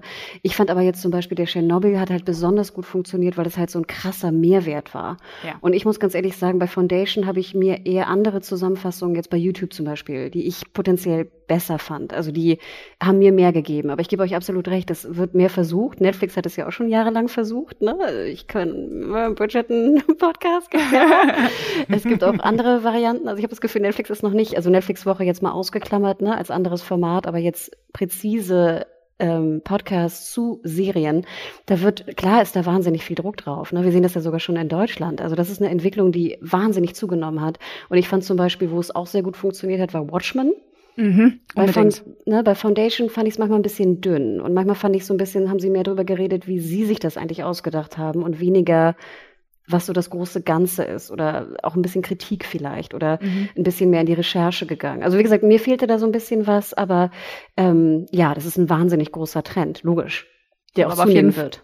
Das glaube ich auch. Ich, ich, also ich hatte aber nach diesem Podcast umso mehr das Bedürfnis, dieses Quellmaterial zu lesen. Und ich habe es mir runtergeladen und ich werde es auch lesen in den nächsten Jahren. Also wahrscheinlich nicht alles, was Isaac Asimov da geschrieben hat, aber zumindest so die, die Grundlagenbücher möchte ich schon lesen jetzt, weil ich, ähm, weil ich wirklich echt beeindruckt davon bin, wie David S. Goyer das zusammengefasst hat und wie er auch diese verschiedenen Figuren irgendwie sich ähm, gestaltet hat, weil es ist nicht so, es ist alles nicht exakt so, wie sich Isaac Asimov das ausgedacht hat. Also zum Beispiel diesen Emperor, den gibt es in der Form wohl nicht in den Büchern, so mhm. wie es ähm, zumindest im Podcast erzählt wird. Und also da sind so ein paar kreative Kniffe drin, die ich wirklich total cool finde und die ich jetzt durch diesen Podcast auch viel besser verstehen kann, weil ich eben, naja, die Bücher nicht kenne. Aber das fand ich gerade so interessant, Vanessa, dass eigentlich der Emperor-Teil, ne, ich nenne immer den Klon-Teil, ich fand den mit Abstand am besten. Also ich das muss ist quasi, sagen, dass so ein Imperator das äh, Imperium regiert und der ist dreimal die gleiche Person unterschiedlichen Alters, ne? Äh, ja. Wir sehen ihn irgendwie als äh, jung, genau, als Dawn, äh, Day and Dust. Ich finde, das genau, klingt auch schon so schön. So cool. Und ich muss sagen, das war mit Abstand also die beste Storyline. Und ich finde auch Lee Pace, Hut ab. Mhm. Ich finde es ein bisschen schade, dass er so ein bisschen untergegangen ist. Ne? In Findest den, du? Nee, nee, in den Kritiker und in den so. Golden Globes und sowas, weißt du? Ich finde, sie ja. haben ein bisschen Lee Pace vergessen, weil ich finde, er trägt diese Serie so unfassbar gut. Das ist, ich, ich starre auf den, auf den Bildschirm oder auf den, auf den Fernseher, nicht nur, weil es so schön und teuer aussieht, sondern weil Lee Pace auch einfach so unfassbar blendend ist. Und das fand ich gerade so interessant, Vanessa, dass diese ganze Klongeschichte überhaupt nicht in den Büchern vorkommt. Ja. Und das, sage ich mal, der andere Teil, den sie auch ein bisschen variiert haben, da fand ich manches auch ein bisschen schwach. Aber trotzdem mhm. finde ich auch, dass man diese neuen Folgen guckt gucken sollte. Ich hatte noch starke Probleme am Anfang. Also ich fand, es war sehr verschachtelt, der Pilot, und machte ja. es dem Zuschauer und der Zuschauerin nicht wirklich einfach, da reinzukommen. Und ich glaube, dass ich erst so ab Folge drei, vier drin war, wegen der Klone, weil das einfach so spannend war. Und Costume Porn auch Hochziehen. Sorry. Wahnsinn, ja, absolut. Und vor allen Dingen auch die ganzen Konflikte, die alleine in diesem, in diesem Triumvirat aus, aus Herrschern ähm, daraus sich ergibt, ne, das ist einfach total Wahnsinn. Ist das so eine Mischung aus quasi Science-Fiction-Konflikten, die sich ergeben durch eben Technik oder quasi so eine Wissenschaft, die wir halt noch nicht haben oder vielleicht auch nicht haben äh, werden und dann diesem realpolitischen, was da stattfindet? Kann ich mir das so vorstellen? Mm, also dieses mm. ganze wissenschaftliche Zeug ist eher ein bisschen Magic, würde ich sagen. Okay. also die geben sich Mühe, das möglichst wissenschaftlich aussehen zu lassen. Und es kommt unseren soziologischen oder Data ähm, Science äh, Ansätzen schon sehr nahe, was, was mhm. sich dieser Harry Seldon da ausgedacht hat. Aber äh, das tritt echt eher in den Hintergrund, würde ich sagen. Oder, Hannah? Ja, absolut. Ich glaube, du hast es perfekt ausgedrückt. Wie, ich springe einfach mal so rum, fandet ihr denn das, was Disney mit dem MCU äh, gemacht hat auf Disney Plus? Ich habe davon nur äh, Loki gesehen, einfach mal random gesagt, okay, das schaust du dir jetzt mal an, äh, hast ganz Gutes gehört und war erstaunlich beeindruckt davon. Ich fand's witzig, als ich dann danach so von irgendwelchen Fans gelesen hatte, der, was haben sie mit dem Charakter Loki gemacht? Das passt ja gar nicht mehr irgendwie ins MCU und so. Dann da dachte ich halt so, okay, das ist mir natürlich völlig egal. Aber ich fand diese Idee, dass es quasi so verschiedene ähm, äh, Universen oder beziehungsweise Zeitlinien gibt, die immer aufgemacht werden, wenn eine neue Entscheidung äh, getroffen wird. Und wir haben diese Art, ich weiß nicht, wie hießen die Time Agency oder sowas, die versuchen müssen halt, das wieder zu schließen. Also diese Zeitstränge, die sich aufmachen. Und Owen Wilson, der dann da in so einer Buddy Cop äh, Serie mit Loki versucht, das äh, zu klären. Vor allem ähm, visuell und was so Production Design anging, einfach total beeindruckend und vor allem auch was das Erzähltempo der Serie anging, also mit diesen seltsamen Time Lords, die die da hatten und zack, zack, zack und dann hier das nächste und so weiter. Ich war da eigentlich äh, ganz gut unterhalten, brauchte aber nicht noch, also als dann am Ende kam Loki will return in Season 2 und so dachte ich, okay, das muss jetzt vielleicht nicht unbedingt sein, aber das fand ich ganz interessant und von WandaVision hat man auf jeden Fall was gehört und das ist ja auch, glaube ich, ähm, bei ein paar Awards und sowas wird das bedacht und das fand sich doch auch bei euch irgendwo auf der Liste, oder? WandaVision? Genau, ich fand sehr interessant, auch glaube eingangs hattest du das ja auch schon erwähnt, dass die Marvel-Serien ein bisschen verzögert waren. Ne? Ich glaube, Disney hätte da gerne früher gestartet, nämlich in 2020 schon. Und ich fand es super interessant, dass da mit WandaVision mehr oder weniger nicht notgedrungen, aber gestartet wurde, weil ich fand, das war konzeptionell schon die wildeste Serie. Und ich glaube auch im, bei Marvel-Fans ist ja auch bekannt, dass, glaube ich, Wanda und Vision jetzt nicht die beliebtesten Charaktere sind und auch ziemlich zu kurz kamen eigentlich in den Filmen, wo sie aufgetreten sind. Und da muss ich ganz ehrlich sagen, ich finde es faszinierend, dass WandaVision eigentlich meiner Meinung nach beide Zielgruppen treffen kann. Ich finde es faszinierend sag ich mal, ich mache ja viele solche Podcasts, wenn es um Marvel geht, mit äh, unserem Chefredakteur Adam. Und der ist ja totaler Fanboy, ne, so. Und bei WandaVision haben wir, hatten wir anfangs auch ein bisschen Probleme, aber nachher hast du, glaube ich, die Fanboys abgeholt, weil die jede Woche total im Mysterium waren, weil da so kleine Hints gelegt sind und sowas. Äh, und Adam auch total fasziniert hat. Und du merktest auch, wie es irgendwie trendete und Reddit irgendwie da durch die Decke ging und sonst was. Auch bei uns in den Kommentaren wurde wild philosophiert, was jetzt irgendwie ein roter Helikopter bedeutet oder so, wo ich dachte, mir völlig wurscht, I don't care. Das aber, sage ja, ich mal, ja, so. da bin ich auf deiner Linie. so jemand wie ich, den das wirklich nicht interessiert, der zwar alle Filme gesehen hat und so und auch ein paar Comics mal in seiner Jugend gelesen hat, aber jetzt wirklich nicht da äh, wild ins Mysterium geht, äh, dass du da einfach eine Art Serienhistorie draufklatschst oder drunter klatschst oder als Basis der Serie machst, die mich wirklich auch zu Tränen gerührt hat. Also ich weiß noch, ich glaube in der fünften oder sechsten Folge ist ein Vorspann, der so ein Mix ist aus Family Ties und Growing Pains. Und mir kommen da echt die Tränen, weil ich auf einmal mich erinnere, was ich früher für Serien mit meiner Familie geschaut habe.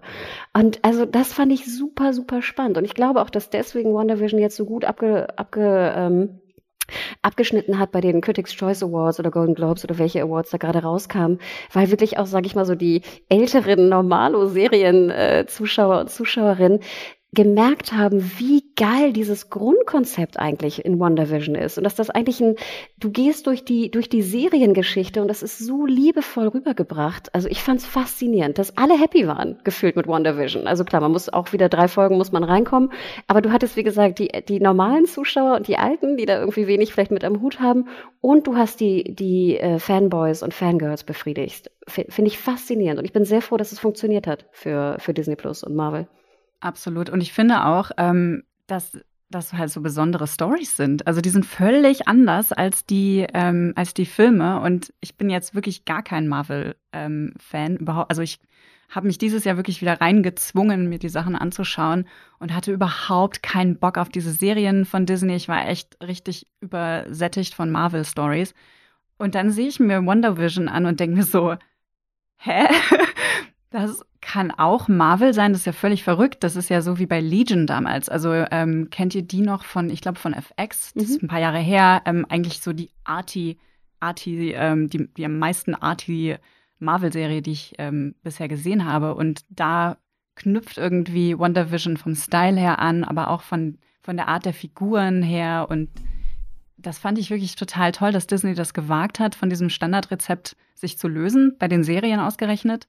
Und ich habe jetzt auch ähm, Loki, habe ich reingeschaut, auch da hat, das hat mich auch an, an, ähm, an Legion so erinnert, äh, vom Style her und von diesen 60er Jahre äh, Set-Designs, die so, so aus der Zeit gehoben sind. Das fand ich voll cool und auch cool besetzt. Und bei, ähm, was haben wir noch? Hawkeye. Das habe ich richtig überrascht. Das war so eine klassische Marvel-Story, einfach ein bisschen länger gezogen, coole Figuren, ganz tolle Repräsentation, viel besser als auch in den in den Filmen dieses Jahr, also bei mhm. Eternals zum Beispiel, der ja dafür sowohl kritisiert als auch gelobt wurde, das ist bei Hawkeye so viel besser umgesetzt. Und ja, also ich bin wirklich so überrascht von diesen Serien. Genau, Falcon lassen wir jetzt mal ein bisschen unter den Tisch. Den habe ich nicht gesehen. Stimmt aber auch nee, noch. Falcon mal. Winter Soldier kam ja nach True. WandaVision noch raus. Und, aber das finde ich äh, ganz ja. interessant, weil ähm, äh, ich das auch bei uns im Discord jemand geschrieben hat und mir ist dieser Gedanke noch nie gekommen, dass sie meinten, ja, es kann auch sein, dass ähm, also man dachte ja quasi, die Leute holen sich Disney Plus, um dann diese Marvel-Serien zu schauen, aber wahrscheinlich beobachten wir noch eine andere Entwicklung, und zwar, dass sich Leute und vielleicht sogar Leute mit Kindern Disney Plus holen, um diese Disney-Sachen zu gucken und sich dann denken, ach ja, dann gucke ich das jetzt hier mal, Falcon mhm. und Winter Soldier, was auch immer das ist, und dadurch ins MCU gesogen werden, was für mich natürlich eine absolut gruselige Vorstellung ist, dass noch mehr Leute in dieses äh, Franchise reingezogen wurden. Und da muss ich auch sagen, also Anna, du meintest ja, Wonder Vision hat irgendwie alle befriedigt, aber ich habe auch schon bei uns auf jeden Fall viele gehört, die gesagt haben, dieser Anfangsteil mit den Sitcoms war eigentlich das Interessante der Serie und das dann später wieder, ich weiß nicht genau, was da passiert, irgendwelche Hexen gegeneinander kämpfen oder sowas, ist jetzt nicht unbedingt gebraucht. Ja, geht's mir natürlich ähnlich. Also sobald gekämpft wird, bin ich sowieso ein bisschen gelangweilt. Also, ja. ne, das ist, war noch nie meins und klar auch, ne, bei Witcher finde ich die Kämpfe natürlich teilweise auch interessant, ne, ähm, sind teilweise auch wahnsinnig gut choreografiert. Aber nein, ich gebe dir absolut recht. Also die, die Sitcom-Teile, vor allem der 70er, 80er Jahre Teil, also der 80er Jahre Teil, den fand ich wirklich Wahnsinn, wirklich. Ich war so gerührt bei WandaVision, bei den Teilen. Ähm, und liebevoll, wirklich liebevoll, aufwendig äh, gemacht. Und dann nachher der große Showdown. Äh, ja, ich glaube, das muss Marvel dann manchmal auch geben. Falcon war ja ähnlich. Du hattest in der ersten Folge hattest du eine wahnsinnig, wahnsinniges Action-Set-Piece. Wirklich, das war Film. Mhm. Stimmt, das, hätte das, Mission, gesehen, ja. das hätte Mission Impossible sein können. Also wirklich teuer, teuer, teuer, teuer, sah auch gut aus. Und nachher fand ich, ging es auch wahnsinnig, äh, was langweilig, einfach für mich jetzt auch, weil ich dann wieder diese Kämpfe und irgendwelche Typen hauen sich's auf, aufs Maul. I don't care. Ist mir wirklich auch wirklich egal. Ähm, aber ja, ich, ich, ich, gebe dir recht, dass da das Ende vielleicht ein bisschen dünner war. Nichtsdestotrotz, finde ich, sollte man sich WandaVision einfach als Konzept wirklich mal anschauen, weil auch wie, wie du auch sagtest, es ist sehr ungewöhnlich gewesen für ein, für ein Disney. Und ich finde, das sollte, das finde ich erstaunlich. Ja, wir haben jetzt schon über so ein paar Sachen ne, geredet. Ähm, was würdet ihr denn noch sagen, was muss auf jeden Fall, ähm, was muss auf jeden Fall angesprochen werden? Hm, also, ich hätte hier noch drei Punkte auf meinem Dings, beziehungsweise zwei und das andere ist ein Bonus. Und das eine ist Mare of Easttown und das andere ist White Lotus, beides von HBO. Ganz kurz von außen, mehr auf Easttown ist diese eine, diese eine, in Anführungsstrichen, graue HBO-Serie des Jahres, äh, die ich dann immer nicht schaue und die sehr gut sein soll. Also es gab da Sharp Objects und dann gab es diese Mark Ruffalo-Serie und das ist jetzt wieder die, ich habe sie schon wieder nicht gesehen, aber soll toll sein. Ist wahrscheinlich auch alles komplett unterschiedlich. Ich sag nur, mein Außenblick ist immer der, ach ja, stimmt, diese eine HBO-Serie gibt's da immer noch. Weißt du was, aber das ich dachte die ich auch. aber einen Tick besser noch als mehr auf Easttown. Wirklich? Wow. Also, also ich fand Sharp Objects hat mir besser gefallen. Sharp Objects fand ich wahnsinnig gut, aber auch aus einem anderen Grund. Also ähm, erstmal ist das ja sind das beides Literaturverfilmungen? Jetzt weiß ich es gar nicht mehr. Auf Eastern ist keine Literaturverfilmung, ne? Das nee, ist aber Sharp Originalstoff. Objects Sharp Objects hatte ich auch gelesen vorher und da war ich, allein ey, von dieser die, die Musikumsetzung, ne? Anderes Thema, aber wirklich ganz toll. Schaut euch diese Serie an. ähm, bei Mare of Easttown, ich dachte echt, das ist so eine Serie, nach zwei Folgen hatte ich keinen Bock mehr, die weiterzugucken und musste sie weitergucken. Ich bin froh darum. Das ist so ein Pflichtprogramm gewesen, was du vorhin angesprochen hast, Hannah, ähm, wo ich wirklich froh war, dass ich ich durchgehalten habe und nach Folge 5 noch weitergeschaut habe, weil die wirklich emotional mich ähm, sehr mitgenommen hat. Also es ist eine sehr schöne, einerseits eine Familiengeschichte, es ist eine Geschichte von einer getriebenen Frau, die eigentlich nur das Richtige und das Gute tun will, die aber äh, ihre Familie, ihre besten Freunde, am Ende das, das, ganze Dorf, den Zusammenhalt, ähm, ihre Community aufs Spiel setzt um einen Fall zu klären. Also sie ist Politistin, Mare, eben auf Easttown, in Easttown, gespielt von Kate Winslet, die das fantastisch macht. Es ist natürlich eine Krimi-Story. Hätte ich die Krimi-Story gebraucht, eigentlich irgendwie nicht. Die tritt aber auch ähm, ziemlich bald eher so ein bisschen in den Hintergrund. Also ich fand die, fand die wirklich, wirklich toll. Mir hat sie auch sehr gut gefallen. Ähm, ich bin, glaube ich, einfach immer generell bei Crime. Es ist wirklich ein Genre, was ich sehr ungern gucke. Und ich glaube, da bin ich immer sehr voreingenommen, negativ dagegen. Ja, same. Aber ich gebe dir recht, was ich sehr erstaunlich fand, war, weißt du, du denkst ja auch, Kate Winslet macht eine Serie, ja, na gut, ja, ne? Man ist, ist ja auch egal. schon so ein bisschen, ne? ja, genau. ich gucke sie gern, aber irgendwie haben wir auch Kate Winslet, ne? Ja, ja, sie ist eine tolle Schauspielerin, gut ist.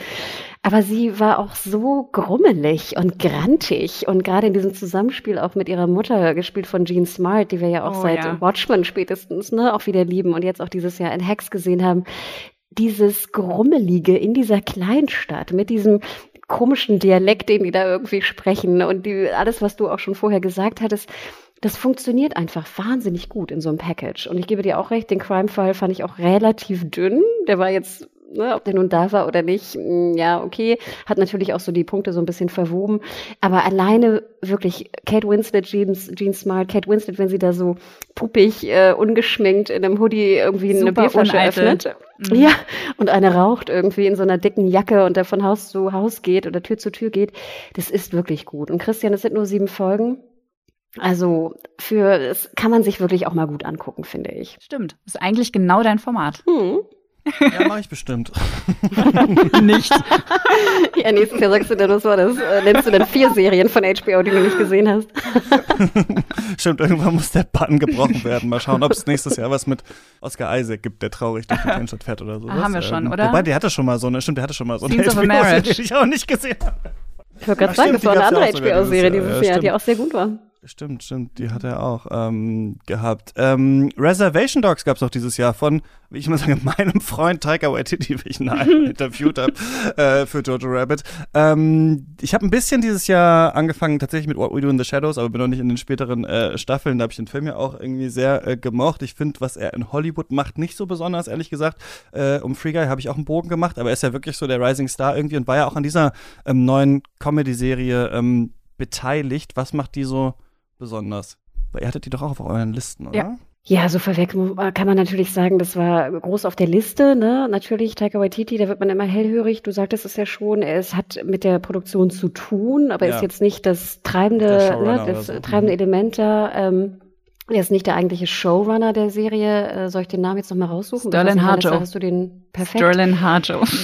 ähm, und äh, ja, das ist einfach, ich, was soll man erzählen? Das sind halt, äh, als ich den Trailer sah, und ich glaube, ich habe ihn auch gepostet in verschiedenen Journey, äh, Journey-Gruppen, es ist einfach perfekt. Es hat, es ist charming, du bist in einem Reservat, du hast halt Jugendliche, es ist eine Coming-of-Age-Geschichte, da ist sehr viel Kritik drin, da ist sehr viel Anspruch drin, du, du musst den aber auch nicht dir, der wird dir nicht so aufoptimiert konstruiert. Du kannst ihn irgendwie sehen, wenn du ihn sehen willst. Es ist witzig. Ähm, du siehst halt natürlich, wie der Titel es ja auch schon sagt, diese Jugendlichen, die, die sehr unterschiedlich natürlich sind, äh, in ihren schwarzen Anzügen, eigentlich ähnlich wie wir es kennen aus Reservoir Dogs, Reservoir Dogs, äh, die Straße lang gehen. Und ich dachte, als ich den, als ich den Trailer sah, okay, das wird einfach, das wird super werden. Das ist so klug konzeptioniert äh, und macht so viel Spaß im Gucken, dass es ist Pflicht, würde ich sagen, Christian. Da musst du reinschauen. Ist bei Disney Plus, ist eigentlich eine Hulu- oder FX-Serie? FX? Ja. Hulu, Hulu glaube ich, oder? Hulu? Ich meine, es war mal früher Bock für drauf, FX was sie aus dem geplant, Setting, weil das ein klassische, äh, achso, sorry. Humoristisch machen, ja. ja. Da habe ich auch tatsächlich Lust drauf, was sie aus diesem Setting halt humoristisch machen, ja. Mhm. Es gibt ja auch so ein paar FX-Serien, die dann zu Hulu gewechselt sind, ne? Kann auch also, sein, dass es FX on Hulu ist sogar. Äh, sowas, ne? Genau, deswegen, da bin ich mir gar nicht so, so sicher. Und Vanessa, ganz ehrlich, wir durften darüber ja auch bei, bei euch auf dem Seriencamp drüber sprechen. Und das hat auch jetzt, sage ich mal, bei euch einfach eingeschlagen wie eine Bombe, weil es einfach, weil es so gut ist und so schlau auch ist. Habt ihr das mit Publikum da geschaut? Oder? Nee, leider nicht. Das wäre wirklich noch die Krönung gewesen und ähm, ist wahrscheinlich, also ne, für die Zukunft ähm, haben wir das auf dem Schirm, dass man das tun sollte. Ähm, aber ja, die Serie ähm, fand ich auch richtig cool. Eigentlich ist die nichts Besonderes, wenn du es einfach nur kurz zusammenfasst für irgendwen. Dann ist es eine Coming-of-Age-Serie mit Teenagern, die strugglen und Teenagern, die dumme Dinge tun aber also all diese kleinen spezifischen Details, die da eingearbeitet worden sind, in diesem Humor und was ich auch alles daraus gelernt habe, wie viel ich gegoogelt habe nebenbei, ähm, das habe ich sehr geschätzt. Einfach mal ein wirklich anderer, eine andere Perspektive, ein anderer Zugang zu, zu diesem sehr ausgelutschten Genre mittlerweile. Spannend. Was ist der Bezug zu, äh, dafür muss ich wahrscheinlich gucken, zu Reservoir Dogs? Das ist mir nicht mal aufgefallen. Diese, der Name? Diese, diese, Hallo? ja, okay. Da, ja, das habe ich jetzt auch verstanden. Hast du nicht einen Filmpodcast, Christian? Ja. Also sie sind eine Gang. Sie, sie, sie sehen sich als Gang und ähm, haben auch ihre Gang-Streitereien mit der anderen Gang im, im Reservat. Und sie, und sie stylen sich halt so und sind die krassesten Filmnerds und ähm, ja, also ich weiß nicht, gibt es noch irgendwelche in, äh, insiderigen Anspielungen, die ich nicht gesehen oder checke. Ich habe Reservoir Dogs lange nicht mehr gesehen. Same. Aber nee, schlau. Sehr, sehr, sehr, sehr schlau. Und sehr auch, ich finde, es ist auch, man kann auch gut einfach mal zwei Folgen gucken und ist irgendwie glücklich danach. Äh, ich bin dir vorhin reingegritscht, Vanessa, da hattest du noch White Lotus erwähnt. The White oder? Lotus, mhm, genau. Das ist auch eine weitere HBO-Serie, die es auch bei Sky zu sehen gibt, über ein Luxusressort auf Hawaii ähm, wo eigentlich nur weiße, privilegierte Menschen ähm, absteigen für ihren Kurzurlaub. Und wir sind quasi dabei, wie deren Welten clashen mit denen der Angestellten von diesem Hotel. Ja. Und es ist so bitterböse und so absurd und lustig und ich weiß auch nicht gar nicht, wie es suffisant erzählt. Also ich habe nichts von dieser Serie erwartet. Ich hatte das angemacht, weil es in meinem HBO Screener Room quasi drin war und ich gerade nichts wusste, was ich mir anschauen sollte. Und da dachte ich mir, ja, was soll's, gucke ich halt zumindest mal rein, habe ich zumindest mal den Piloten gesehen. Und ich konnte nicht mehr aufhören zu gucken. Ich war so hingerissen davon und habe mich so köstlich ähm, amüsiert. Also das hat mich so ein bisschen durch meinen Sommer getragen, das Gefühl, was ich aus dieser Serie mitgenommen habe. Ich fand es auch wahnsinnig schön, dass man mal, das spielt ja genau, wie du schon sagtest, auf so einem Ressort, äh, in so einem Ressort auf Hawaii. Und ich fand, das war auch ein wunderbarer Eskapismus. Also oh, einfach ja. mal, ne, es hat auch so einen wilden Score ist darunter gesetzt, ne, die Musik, auch die Musikeinsätze sind ziemlich speziell. Sehr, sehr gute Schauspieler natürlich und Schauspielerinnen gecastet und dann auch so ganz viele so Generationskonflikte. Da muss ich sagen, habe ich mich immer weggeschmissen vor Lachen. Also was die Teenager angeht, was die Eltern Eltern angeht. Der Vater und sein Sohn. Oh mein Gott, ich bin gestorben. Es war so schlimm. Ich muss gestehen, dass ich nicht mehr lange drüber nachgedacht habe. Also es ist jetzt nicht etwas gewesen, wo ich jetzt, wie gesagt, lange drüber habe nachdenken mhm. müssen. Ähm, aber ich gebe dir auch recht, Vanessa, es war wirklich ein Highlight, was auch keiner auf der Liste hatte. Niemand, ja. Ich fand es richtig lustig. Ich hasse normalerweise so, so Serien oder überhaupt Geschichten oder ähm, Sketches, was auch immer, alles, was mit Humor zu tun hat, der, der so cringe ist oder mich fremdschämen lässt. Das hasse ich. Ich hasse dieses Gefühl. In dieser Serie habe ich das irgendwie total embraced und fand das absolut richtig, was diesen, was diese Figuren, was den Figuren passiert. Und trotzdem haben alle Figuren so, so Identifikationspotenzial für, für uns als Zuschauende. Also ich weiß nicht, das ist einfach gut gemacht, richtig gut gemacht. Und ich war richtig traurig, dass ich jetzt bei, bei den Golden Globes hat die Serie nur eine Nominierung, glaube ich, bekommen für die Darstellerin ähm, Jennifer Coolidge, die kennt ihr als Stiflers Mom, glaube ich, aus American Pie ist die wahrscheinlich am berühmtesten oder aus Natürlich Blond und so. Und die ist fantastisch. sie ist so gut. Two Broke Girls, glaube ich, ne? Also ah, stimmt, da war sie auch. Mhm. Sie spielt aber auch sehr ähnlich, ne? Von die Rolle, die, die sie eigentlich meist spielt, ne? So. Ist sie wahrscheinlich auch einfach. ähm, ja, also und es sind, glaube ich, auch nur sechs Folgen, oder? Es sind wenige, also es sind wenige Folgen. Ich weiß nicht mehr, wie viele nehmen. Aber es gibt eine zweite Staffel. Es wird nächstes Jahr irgendwann oder übernächstes Jahr eine zweite Staffel geben. Wurde schon bestätigt. Okay. Und hier ist noch was bei dir in der Liste, Hannah, von dem ich wirklich nichts, gar nichts weiß. Only Murders in the Building. so gut. Ja, das ist ganz interessant. Das ist jetzt nicht so mein klassisches Beuteschema, weil ich mich doch immer sehr schwer tue, auch mit äh, Comedy. Und äh, Only Murders hatte man auch so ein bisschen auf dem Kieker, weil das halt dann so reinflutschte halt in dieser ganzen Hulu-Geschichte natürlich bei Disney ja, Plus. von Steve Martin erdacht, okay. Und mhm. wir denken ja auch immer, das ist ja auch ganz interessant, dass jetzt natürlich andere Streamer, die sonst immer gerne die Lizenzen von Hulu und FX gekauft haben, ne, weil sie ja noch nicht vergeben waren in Deutschland. Wir denken da so an Starsplay, die ja eigentlich ganz 2019 finanziert haben, in Anführungsstrichen, mit Einkäufen von Hulu. Ähm, das wäre eigentlich so eine klassische Serie gewesen, die vielleicht einfach woanders läuft, ne? Ähm, und jetzt Ach, war die sie sind jetzt bei, Disney, Disney quasi. Diese Hulu und FX-Sachen landen jetzt alle in Deutschland bei Ja. Disney Plus. Nee, nicht Okay. nur in Deutschland, sondern weltweit Ah, okay. und nicht Mhm. alle, alle, aber natürlich, da jetzt Hulu und FX logischerweise zu Disney gehört, behalten sie natürlich die meisten Okay, Lizenzen. und da gab es so eine Verschiebung. Okay, spannend. und es ja. wird wahrscheinlich in der Zukunft so sein, dass sie ihre Lizenzen nicht mehr rausgeben. Warum sollten sie? Ne? Sie haben eine eigene Plattform. Und wir sehen ja auch schon, wenn du Disney Plus aufmachst, dann hast du ja auch schon den Hulu-Button. Ne? Und ob da vielleicht später mal ein FX-Button hinzukommt, ich glaube, in USA gibt's den schon. Ne? Wie, was sagtest du? Ähm, FX bei Hulu, ne? Gibt es. So Ja. haben sie es unterteilt, glaube ich. Ähm, äh, ja, und da Only in the äh, Only, genau, Only Murders in the Building, so rum. Äh, langer Titel. Äh, es ist wirklich eine, eine Geschichte, wie gesagt, es ist überhaupt nicht mein Beuteschema. Es ist ein Haus in New York, da passiert ein Mord und dann sind zwei ältere Herren, ne, gespielt von Steve Martin und Martin Short, die jetzt diesen so einen True Crime Podcast daraus bauen wollen. Und ich finde ja immer Podcasts in Serien sind super Grauenvolle furchtbar. Idee. Ah, Horror. Ne? Immer wenn ein Podcast vorkommt, äh, so nervige Kinder, weißt du, nervige Kinder und Podcasts, immer so, oh, furchtbar. Aber hier funktioniert das ganz hervorragend, weil die beiden einfach natürlich auch wahnsinnig charming sind und witzig sind und so ein bisschen klamaukig und dann holen sie sich halt eine junge Bewohnerin mit dazu in ihr Team, gespielt von Selena Gomez.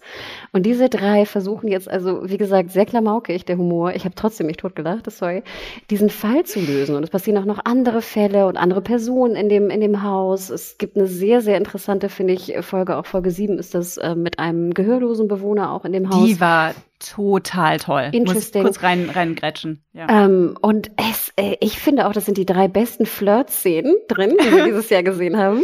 Äh, du weißt, glaube ich, welche ich meine, Vanessa. Ich, ich weiß nicht, welche du meinst, aber jetzt bin ich wirklich gespannt. ja, natürlich die erste Folge 7. Also ich denke, äh, gehörlos mit Gebärden flirten fand ich war ziemlich cool. Also ja, positiv ja. gemeint. Ein bisschen cringe war das äh, Scrabble-Flirten. Sexy Oh. Talk Oh oder Dirty Gott. Talk. Das ist Hannas berühmten Listen, li berühmten Listen, die angelegt werden jedes Jahr. Äh, Und äh, das dritte noch abschließend nur das Fagott natürlich, ne? Das Ja, Klassik-Flirten. oh Gott. Ja, das ist schon sehr süß gewesen, das stimmt. Also ich habe die Also- auch geliebt. Also wirklich. Ja, noch kurz abschließend. Also ich denke auch jetzt in Corona-Zeit, wenn ihr schlechte Laune habt wegen der aktuellen Lage oder generell schlecht gelaunt seid, macht Only Murders in the Building an. Zur Not nimmt es mit zu Weihnachten, wenn ihr irgendwie zu euren Eltern musst und ihr nicht wisst, was ihr da gemeinsam schauen sollt oder sowas mit der Familie, könnt ihr, glaube ich, wirklich Only Murders in the Building anmachen, weil ich wette mit euch, dass irgendeine Mutter auch weiterhin lacht über Steve Martin. Es ist wirklich bezaubernd. Es ist absolut generationenverbindend und übergreifend und ich hatte nichts erwartet, weil ich dachte, oh Gott, Selena Gomez Serie auf Disney, äh, no thank you. Und dann habe ich es angeguckt und ich konnte nicht mehr. Ich war so begeistert davon. Ich habe auch alles durchgeguckt, genau wie bei White Lotus, so eine richtige schöne Überraschung einfach. Und dann diese tolle Folge, die, ähm, also die mit dem äh, gehörlosen äh, Freund oder Bekannten, der auch in diesem Haus wohnt. Und da dachte ich echt, wow, okay, wie lange ist es her, dass ich so eine experimentelle Folge in einer Serie gesehen habe? Mhm. Da, da habe ich wirklich lange drüber nachgedacht, weil früher war das völlig normal, dass es irgendwann mal so eine Folge gab, wo, keine Ahnung, alles in Schwarz-Weiß war oder alle Leute, keine Ahnung, nicht äh, gesungen haben oder sowas. Und in dieser Serie gab es dann eben auch so eine spezielle Folge, die ich jetzt nicht verraten will, wie speziell sie ist. Ähm, das fand ich so toll. Und ja, alles, was du gesagt hast, Hannah, unterschreibe ich 100 Prozent. Ich wollte noch irgendwas anderes sagen, das habe ich schon wieder vergessen. Ich fand auch ganz interessant, Vanessa, ich weiß nicht, wie es dir ging, aber ich fand am Anfang auch Selena Gomez ist jetzt nicht die beste Schauspielerin, wenn ich das sagen darf, mich da aus dem Fenster lehnen darf.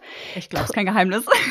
trotzdem funktioniert es super. Und ich mhm. mochte sie wahnsinnig gerne. Und es hat einfach fantastisch funktioniert. Ja, es ist ganz viel, es steckt ganz viel New York drin, ganz viel New York Liebe. So Broadway hat eine große Rolle. Also ich weiß, ich, da ist alles einfach super dran. Wenn man Ted Lasso mochte, dann ist uh, Only Murders in the Building so vom Vibe her, finde ich, sehr, sehr nah dran, so vom, vom dem guten Gefühl, was man hat beim Schauen. Und das ist auch auf jeden Fall eine von meinen drei Tippserien, die ich Leuten gebe, wenn sie, wenn sie so eine Pandemie ich auch. Überstehungsserie brauchen. Ich, total. Bester Tipp. Und alle sind sehr dankbar. Ich habe bis jetzt noch nichts Negatives gehört. Ich auch nicht. Christian morgen soll ein Niffin schreiben. ich schreibe dann rein was. Unlustigste Serie in einem Gebäude. Nein. Ähm, äh, Vanessa, kannst du ganz kurz, Manu, äh, liebe Grüße gehen raus, äh, äh, empfiehlt im Discord immer diese Serie, immer wenn ich frage nach Serien. Und du hast sie hier auch auf deiner äh, Liste gehabt, It's a Sin. Könntest du da kurz was zu sagen? Ja, kann ich ganz kurz was zu sagen. Es ist eine ähm, britische Serie über äh, fünf Londoner Freunde in den 80er Jahren. Die Erzählzeit erstreckt sich über ungefähr zehn Jahre, glaube ich, von 1980 oder 81 bis Anfang der 90er. Und es geht eben um die AIDS- Epidemie und wie die diese fünf Freunde quasi ähm, denen immer näher rückt und dann auch irgendwann ja einfach, also wie es der, diese Freundschaft testet und, und mhm. auch auseinanderreißt. Also es ist ganz furchtbare Achterbahn der Gefühle. Du hast ganz viel Euphorie, viele geile Partys, es sieht schön aus. Du, du freust dich für diese Jungs, die halt endlich ihre äh, Freiheit genießen können. Viele von denen kommen eben vom Land und sind das erste Mal in einer Großstadt und können machen, was sie wollen, ohne ständig ähm, aufzupassen, wie sie leben oder was sie tun. Und dann kommt eben dieses Virus und dann gibt es viele Parallelen zur Corona-Pandemie auch, also unabsichtlich selbstverständlich, aber man, man findet sich darin sehr schnell wieder. Und dann Ende der 80er, wo auch die Naivität zu einem sehr abrupten Schluss gekommen ist für, für unsere ähm, Protagonistin, ähm, da wird es sehr, sehr traurig und sehr dramatisch. Also ich habe sehr viel geweint.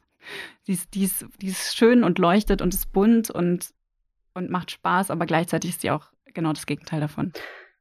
Ich wollte gerade sagen, ich finde, es ist immer so eine Achterbahnfahrt der Gefühle, ne? genau wie du es mhm. gerade beschrieben hast. Man ist so irgendwie freudig und glücklich und dann kommt nachher echt so, boah, so, ja, der Knüppel einfach, ne?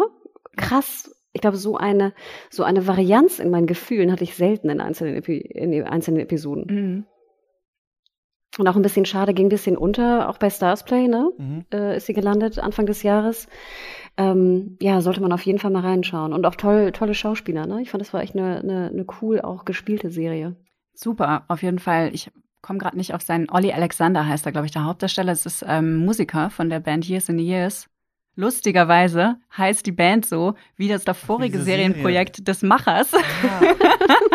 Äh, ja, also Russell T. Davis hat, es, hat die Serie gemacht und er hat vorher die Serie die Years and Years gemacht und ich fand, ich fand das immer einen lustigen Kreis, der sich schließt. Genau, lief auch bei der Berlinale ne, dieses Jahr. Ähm, ging auch ein bisschen unter, logisch, auf die Berlinale. Also einfach, ne, wegen, ja. wegen These are the Times irgendwie. Ähm, aber ja, sollte man, ich weiß gar nicht, ist es bei Starsplay noch drin? Ich glaube es ja, ist, ne? Es ist noch bei Starsplay, ja. Wäre interessant. Wahrscheinlich könnte man auch Bands finden, die Only Murders in the Building und Lotus heißen und schauen, ob man für die, äh, ja, für den nächsten, für die nächsten Projekte äh, wen findet. Hanna, hast du noch irgendwas, was erwähnt werden Ich würde ganz gerne noch, ich finde ganz interessant, weil es auch ein interessanter Case ist, äh, Beforeigners würde ich gerne noch mal erwähnen. Denn ich würde sagen, dass das auch ein Hit war für eine Mediathek, mhm. nennen wir mal so, wenn wir jetzt nicht nur von Streamern reden. Stimmt, ähm, das kam jetzt fast noch gar nicht. Äh ja. Und äh, Beforeigners, äh, auch wieder Vanessa, ne, Seriencamp 2019, glaube ich. Ja, schon länger her. Preis, mhm. ne, gewonnen. Dauerte dann ewig, bis es also in Deutschland dann endlich kam. Eigentlich eine HBO Nordic äh, Serie, also ein, eine norwegische Serie, aber unter dem Dach von HBO Nordic auch, ähm, auch mittlerweile bei HBO Max dann zu sehen, also nicht in Deutschland, aber in US zum Beispiel jetzt gerade die zweite Staffel, kam aber dann Anfang des Jahres in die ARD-Mediathek, hatte auch relativ wenig Aufmerksamkeit, wenig, also war wenig Buzz drauf. Komischerweise erinnerten wir uns, dass wir es halt natürlich auf dem Seriencamp, dass es da den Publikumspreis gewonnen hatte, deswegen hatte ich bevor das immer so ein bisschen im Hinterkopf. Ähm, ich habe erste Folge gesehen und habe sofort es weggeballert. Ich habe, glaube ich, sechs Folgen gesehen. Ich weiß nicht, ob im Januar oder Februar kam es raus. Auch eine schwierige Zeit fand ich so dunkel und bisschen Depri-Time. Ähm, ich war sehr, sehr glücklich damit. Und, und um es ganz kurz zu machen, ist eigentlich, würde man es wahrscheinlich genremäßig unter so Buddy, Comedy, Sci-Fi fast packen. Äh, viele Genres mhm. werden da irgendwie vermixt. Bisschen Krimi um, noch. Bisschen Krimi noch, du hast absolut recht. Ein bisschen Procedural Krimi fast, mhm. was sie leider nicht mehr ausnutzen, was ich wirklich hätte äh, machen wollen. Aber ähm, um es kurz zu machen, verschiedene, wir sind in Oslo, also in äh, verschiedene Zeitreisende oder beziehungsweise Personen aus der Wikingerzeit und Personen aus der Steinzeit kommen auf einmal oder tauchen in Oslo auf. So, bumm, klick. Und wir haben einen, äh, einen Polizisten, der auch eigene Probleme hat, äh, der jetzt also eine ehemalige Wikingerin oder halt immer noch Wikingerin, die aber jetzt umge umgeschult wurde als Polizistin, bekommt er zur Seite gestellt. Und sie müssen jetzt halt verschiedene, sage ich mal, einfache Kriminalfälle lösen, ein bisschen procedural-artig, aber auch eine übergreifende Storyline um diese Zeitmigranten, wie es immer so schön heißt, und diese Zeitmigration. Ach ja, Leute aus dem 19. Jahrhundert kommen auch drauf. Also es gibt Steinzeit, 19. Jahrhundert und Wikinger. Was und ist denn jetzt los? das ist wirklich da? cool. Und das Krasse ist, und ich weiß nicht, wie es dir geht, äh, Vanessa, aber ich liebte dieses Zusammenspiel zwischen allein diesem, sage ich mal, normalen Polizisten und Alfildere, ne, Alfie, der Wikinger-Polizistin, weil dann natürlich so diese typischen, einfach, du kannst ja alles spielen, ne? Also sie kriegt ihre Tage und benutzt irgendwie. Oh mein Gott, das Moos. Klumpen, ne? Beste, ähm, beste Szene. Ne? Also es ist, oder wie sie halt auch mit, mit Kritik umgeht, ne? Dann legt sie sich so ein bisschen mit so einer anderen Polizistin da ein an auf dem Revier, ne? Ich habe mich weggeschmissen vor Lachen. Also ich fand es wirklich bezaubernd. Wie gesagt, ich hätte manche Sachen, finde ich, ich finde eigentlich so den klassischen Crime-Fall immer am interessantesten. Ich brauche diese ganze übergreifende, das große Mysterium ist mir manchmal ein Tick zu viel. Aber es funktioniert einfach hervorragend. Und letzter Punkt, den ich wirklich spannend fand, war, dass es sprachlich auch sehr interessant finde. Und ich finde es immer so ein bisschen schade, wenn auch die ARD-Mediathek da wenig, sage ich mal, Wert auf Originalton äh, legt. Ich glaube, nachher hatten sie es doch noch mit Originalton reingetan. Ich weiß es gar nicht mehr genau. Es ist aber relativ schnell dann auch aus der Mediathek verschwunden. Und ich glaube, jetzt zu diesem Zeitpunkt kann man es nicht gucken in der ARD-Mediathek. Ähm, aber es ist faszinierend, weil diese Zeitmigranten verstehen sich mit denen, also die, die Wikinger, die Wikinger schon, aber die, oder die Wikinger vielleicht auch teilweise nicht, verstehen die heutigen Norweger nicht mehr, mhm. sondern Isländer verstehen die ehemaligen norwegischen Wikinger, weil halt Island, die Sprache halt so, die waren so ähm, da alleine auf ihrer Insel, dass da, dass da wenig Wandlung, auch sprachlicher Wandel geschehen ist, sodass also diese, diese Sprachbarrieren mit eigentlich den Urnorwegern auch besteht. Und da wird so ganz viel subtil auch gespielt mit Migration und Problemen von Migration obwohl das jetzt natürlich, wie gesagt, Norweger sind, die da migrieren. Es ist bezaubernd und wieder halt so ein typisches Beispiel dafür, du kannst da auch ganz viel gesellschaftliche Kritik rausziehen, wenn du es willst, auch also transferieren an die heutige Zeit. Du kannst aber auch einfach nur eine lustige Sci-Fi-Crime-Buddy-Cop-Geschichte gucken. Und das finde ich immer sehr toll, wenn Serien so dieses beides abdecken mhm. können und du als Zuschauer oder Zuschauerin dir beides aussuchen kannst. Haben auch eigentlich alle Serien, die wir heute irgendwie besprochen haben, ne? So ein, so ein bisschen diesen Aspekt. Also bis auf Only Murders in the Building, würde ich sagen. alle Serien. Ähm, ja, stimmt. Das, das ähm, ist mir auch wichtig. Und ich fand die Serie auch super, super lustig und habe mich sehr gefreut, dass sie dann doch noch den Weg nach Deutschland gefunden hat und vor allen Dingen ins öffentlich-rechtliche Programm. Und es war erfolgreich. Also ich meine, klar, wir mhm. haben keine offiziellen Zahlen, aber ich kann euch sagen, also die Zugriffe von Beforeigners gingen durch die Decke bei Serienjunkies. Auch über Google, die Google suchen ah, zu ihr habt dann die Second Stimmt, das war bei uns ah, auch so. Ja, ihr könnt dann immer so, ne? ihr könnt dann immer so schauen, ja. Natürlich, und wir sehen einfach, was da war so eine Casting-News, wer in Staffel 2 mitspielt und die hatte irgendwie mehr, mehr Hits sozusagen auch via Google generiert, als irgendwie jetzt, ich weiß nicht, Loki Staffel 2. Nicht ganz, ich übertreibe jetzt, ne? Aber ihr wisst, was ich meine. Und daran sehen wir natürlich, dass das super auch erfolgreich war, logischerweise, weil die Leute es gesucht haben. Aber zweite Staffel mal, übrigens, kurze Klammer, zweite Staffel ja. läuft schon in USA, HBO Max und soll ah. angeblich Anfang 2022 endlich in die ARD-Mediathek kommen. Was war denn dann die Serie des Jahres? Vielleicht zum Ende oder auch für euch, diese Doppelfrage. Es war schon, also wir haben in den letzten Jahren uns ja auch immer so ein bisschen gefragt. Ich hatte das Gefühl, letztes Jahr Tiger King vielleicht so das größte Phänomen auf jeden Fall gewesen. Das war schon dieses Jahr Squid Game, oder? Da war nichts, ja. was größer war, oder? Würde ich sagen. Ja, sagen das auch Chance. die Serien-Junkies. so, ja, äh, Logo. Also Squid Game war einfach, das haben wir ja lange nicht mehr erlebt, wie du schon eingangs sagtest. Ja, also so ein Hype und so äh, war ja crazy ich, auch wie die Medien darauf ge, ge, sich geschmissen haben und jedes Kita-Kind, was irgendwie mit einer Maske rumlief, war dann auf einmal ein Squid Game Killer oder so. Also das war ja crazy. Stimmt, ich habe es hier auch schon irgendwo gesehen auf irgendwelchen Leipziger Märkten, wo so Krams verkauft wird, auch schon die Masken und die Plushis und so weiter und so fort. Ja.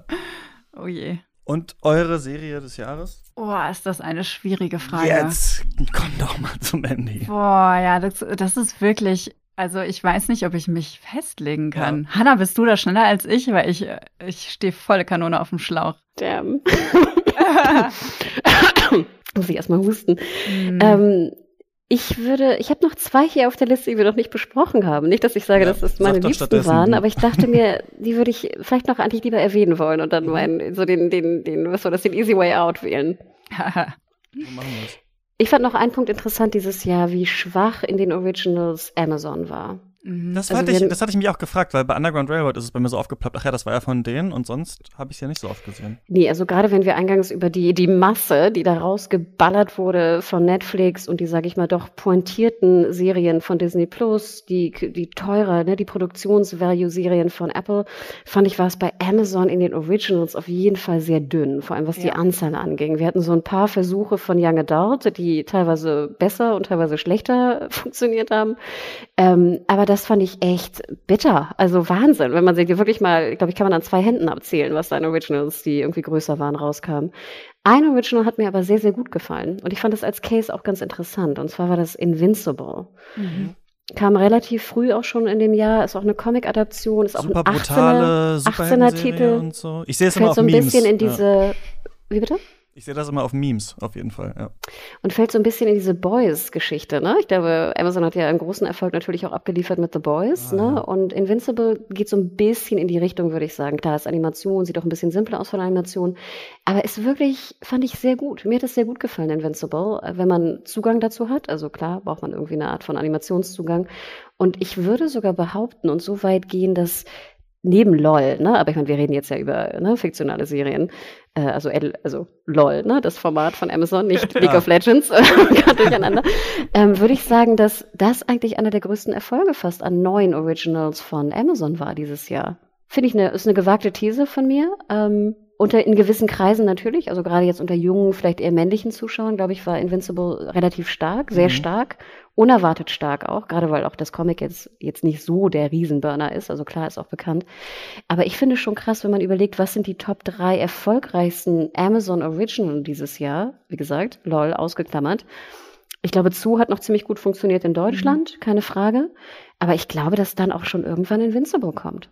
Und das bin ich eigentlich ganz happy, weil, wie gesagt, mir hat Invincible gefallen. Was mochtest du daran? Ich mochte erstmal, das ist, ich mochte sehr gern, dass sie wahnsinnig gut gecastet ist. Also wenn, wenn du ja, dir so da diesen, ne? ja. die Synchronsprecher anschaust, ist es einfach das Who is Who ungefähr. Ich denke manchmal, ich würde fast lieber eine Realserie sehen mit den Synchronsprechern. ich fand, es war sehr, sehr gut aufgebaut. Also ähm, vom Plotting her, da ist ein ganz schöner Twist auch schon am Anfang im Piloten drin. Das Ende vom Piloten ist, finde ich, so der, oh, ich muss jetzt weiterschauen. Dann, glaube ich, war es auch Hulu-Modell released, meine ich mich zu erinnern. Also drei und dann wöchentlich, was, glaube ich, auch ziemlich gut funktioniert hat und den Buzz auch ziemlich hoch gehalten hat. Ähm, und ich fand auch nachher die, die, da ist ein, sind auch ein paar Frauencharaktere drin. Einer ist ziemlich bescheuert, also den würde ich wieder vergessen. Einen anderen finde ich ganz interessant. Und insgesamt fand ich, war, habe ich länger drüber nachgedacht, sage ich mal so. Ähm, und ich finde, also wer da Zugang hat und The Boys mochte, schaut mal in Invincible, falls ihr es verpasst habt. Und eine andere hattest du auch noch auf der Liste, oder? Hast du gemeint? Ach ja, sorry, ich will es gar nicht mal so lang machen. Letzter Punkt noch, den wir nicht erwähnt haben, aber ich glaube, Vanessa, dir hat bestimmt auch gefallen. Made. Fand ja, ich war noch so Wahnsinn. eine, so ein Netflix-Ding, was so aus dem Nichts kam. Hatte niemand auf der Liste. Ich bin auch sehr spät erst reingekommen. Ich glaube, Vanessa, du hattest mir sogar auch gesagt, dass du es schon schaust, glaube ich. Ich ja. war da wirklich sehr, sehr spät erst dran und habe das dann und das wirklich weit nach Serienstart. Also ich habe das nicht vorher gesehen, ich habe das auch erst eine Woche später angeguckt, weil na, wieder die Situation, ich wusste nicht, was ich angucken soll und da so viele Leute geschrieben haben, dass es eine gute weit Darstellung nach Serienstart. ist. eine Woche später. ja, well. Ähm, aber es geht um, um, um häusliche Gewalt und ich hatte dazu ein längeres Feature, eine längere Recherche gemacht Anfang des Jahres und deshalb war ich wirklich gespannt, wie es umgesetzt ist und deshalb habe ich es mir dann doch so zeitnah dann angeguckt. Aber Hannah wollte ihre Begeisterung teilen. Ja, und auch wieder nicht so ganz mein Beuteschema, ähm, auch relativ langsam erzählt, ne? muss man auch so ein bisschen in diesen Flow reinkommen. Margaret Qualley fand ich war, ist eine mhm. wahnsinnige Überraschung dieses Jahr als Jungdarstellerin und Tochter auch von Andy McDowell und gerade auch dieses Zusammenspiel. Dann natürlich das, was du sagtest, die, die, die häusliche Gewalt, die psychologische, also die psychische Gewalt, die einfach auch ein großer Teil der Serie ist Ich glaube, ich habe über, über wenig andere Serien so viel in meinem Freundeskreis geredet wie über Made. Fand ich auch ganz interessant. Ne? Was ist so das Thema in deiner Bubble irgendwie? Ähm, da war Made sehr, sehr groß und war auch, ich glaube, fünf, sechs Wochen in den Top Ten. Mhm. Ne, in Deutschland allein und US meine ich. Also ich glaube, da hat Netflix auch ein paar, ne, die Äuglein so ein bisschen geblinzelt, dass, sage ich mal, hier Made äh, da doch sehr, sehr erfolgreich war äh, auch was die Abrufe angeht. Auch bei uns in den Abrufen war Mates lief sehr gut. Weil das halt ähm, vorher niemand hatte, ne? Das ist so ein Ding. Die, da, auch da war vorher keine große, kein großes äh, Trararum gemacht. Ich weiß nicht, ob es dazu Screener gab. Ich habe die nicht, ähm, ich hatte das einfach wirklich nicht auf dem Schirm. Keiner hatte das auf dem Schirm. Also wir haben gar nicht gefragt nach den Screenern, glaube nee, ich. Genau. Best, es ist eine Bestseller, äh, Bestseller-Verfilmung gewesen, eine wahre Geschichte. Also es hakt halt schon, es hat schon sehr, es, es checks many boxes sozusagen ähm, auf der Hit-Garantieliste. Ähm, und ich war wirklich, wirklich überrascht davon. Ein paar Sachen waren mir ein bisschen zu melodramatisch, manche Sachen waren sehr so Textbuch. Ähm, von, von so einer Hilfsorganisation quasi, so musst du das darstellen, damit es auch, damit Menschen auch was davon lernen können, sozusagen.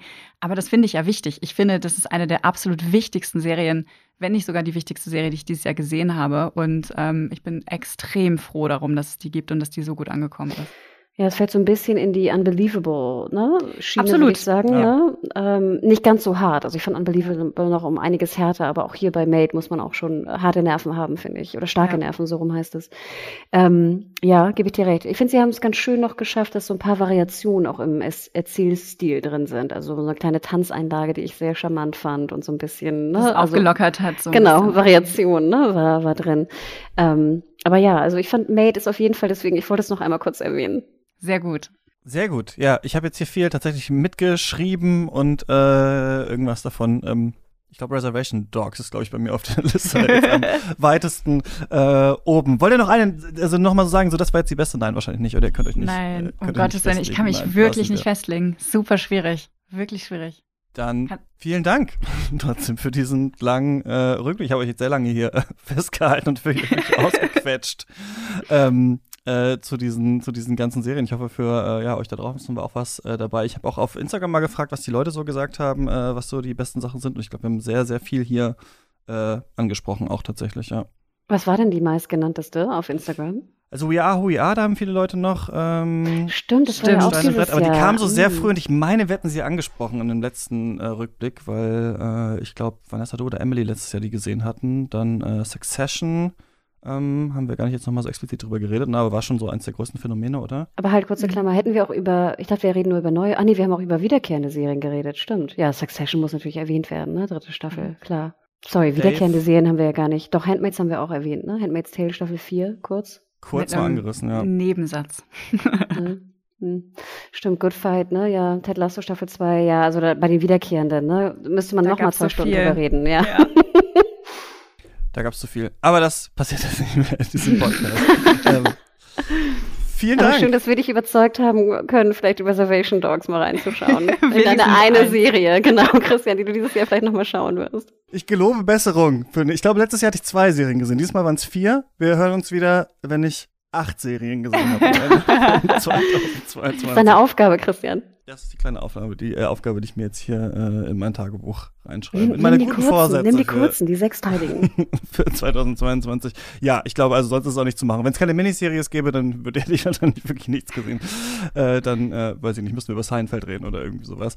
ähm, ja, danke für eure Zeit und für diese ganzen Tipps. Ja, vielen sehr, Dank für die, für die Einladung. Danke dir. Danke euch. Und ja, genau, eure äh, Seiten, Podcasts und sowas verlinke ich nochmal unten in der Podcast-Beschreibung. Alles äh, abonnieren, reinfolgen und hier gibt es nächste Woche eine sehr verspätete Folge zu The French äh, Dispatch, die äh, Lukas mit Lena und Mick aufgenommen hat, ähm, die wir schon irgendwie gab es nicht so viel Diskurs über diesen Wes Anderson-Film, aber wir haben ja diese Special gemacht und der muss jetzt nochmal genannt werden.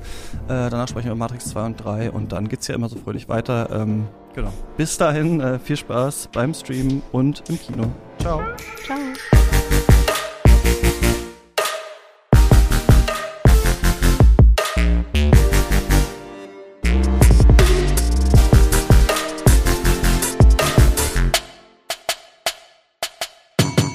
Katz ist eine Produktion von mir, Christian Eichler. Ihr könnt mich immer erreichen unter katzpodcast.yahoo.com oder auf Twitter. Äh, folgt auch gerne unseren GästInnen rein und checkt deren Projekte aus. Die Links gibt's in den Show Notes. Wir sind auch auf Instagram. Da gibt's immer mal äh, Umfragen und Eindrücke von Festivals zum Beispiel. Und Bewertungen in der Podcast-App eurer Wahl helfen uns sehr, aber am aller, allermeisten hilft uns, wenn ihr Katz finanziell unterstützt. Nur so können wir diesen Podcast machen und die Infos dazu gibt's auf steadyhq.com slash cuts. Wenn ihr uns unterstützt, dann bekommt ihr jeden Monat exklusive Folgen und auch Zugang zum Cuts Discord, wo wir zusammen diskutieren, Bücher lesen, Filme schauen, Spiele spielen und so weiter. Und an dieser Stelle danke ich den Menschen, die uns mit 10 Euro im Monat unterstützen. Das sind Jan Ehlers, David Bockhorn, Stefan Kiske, Georg Kraus, Christian Wefers, Florian Zeppenfeld, Joshua Franz und Tom Simmert. Unsere weiteren ProduzentInnen findet ihr in den Shownotes. Macht's gut, bis nächste Woche oder vorher im Discord.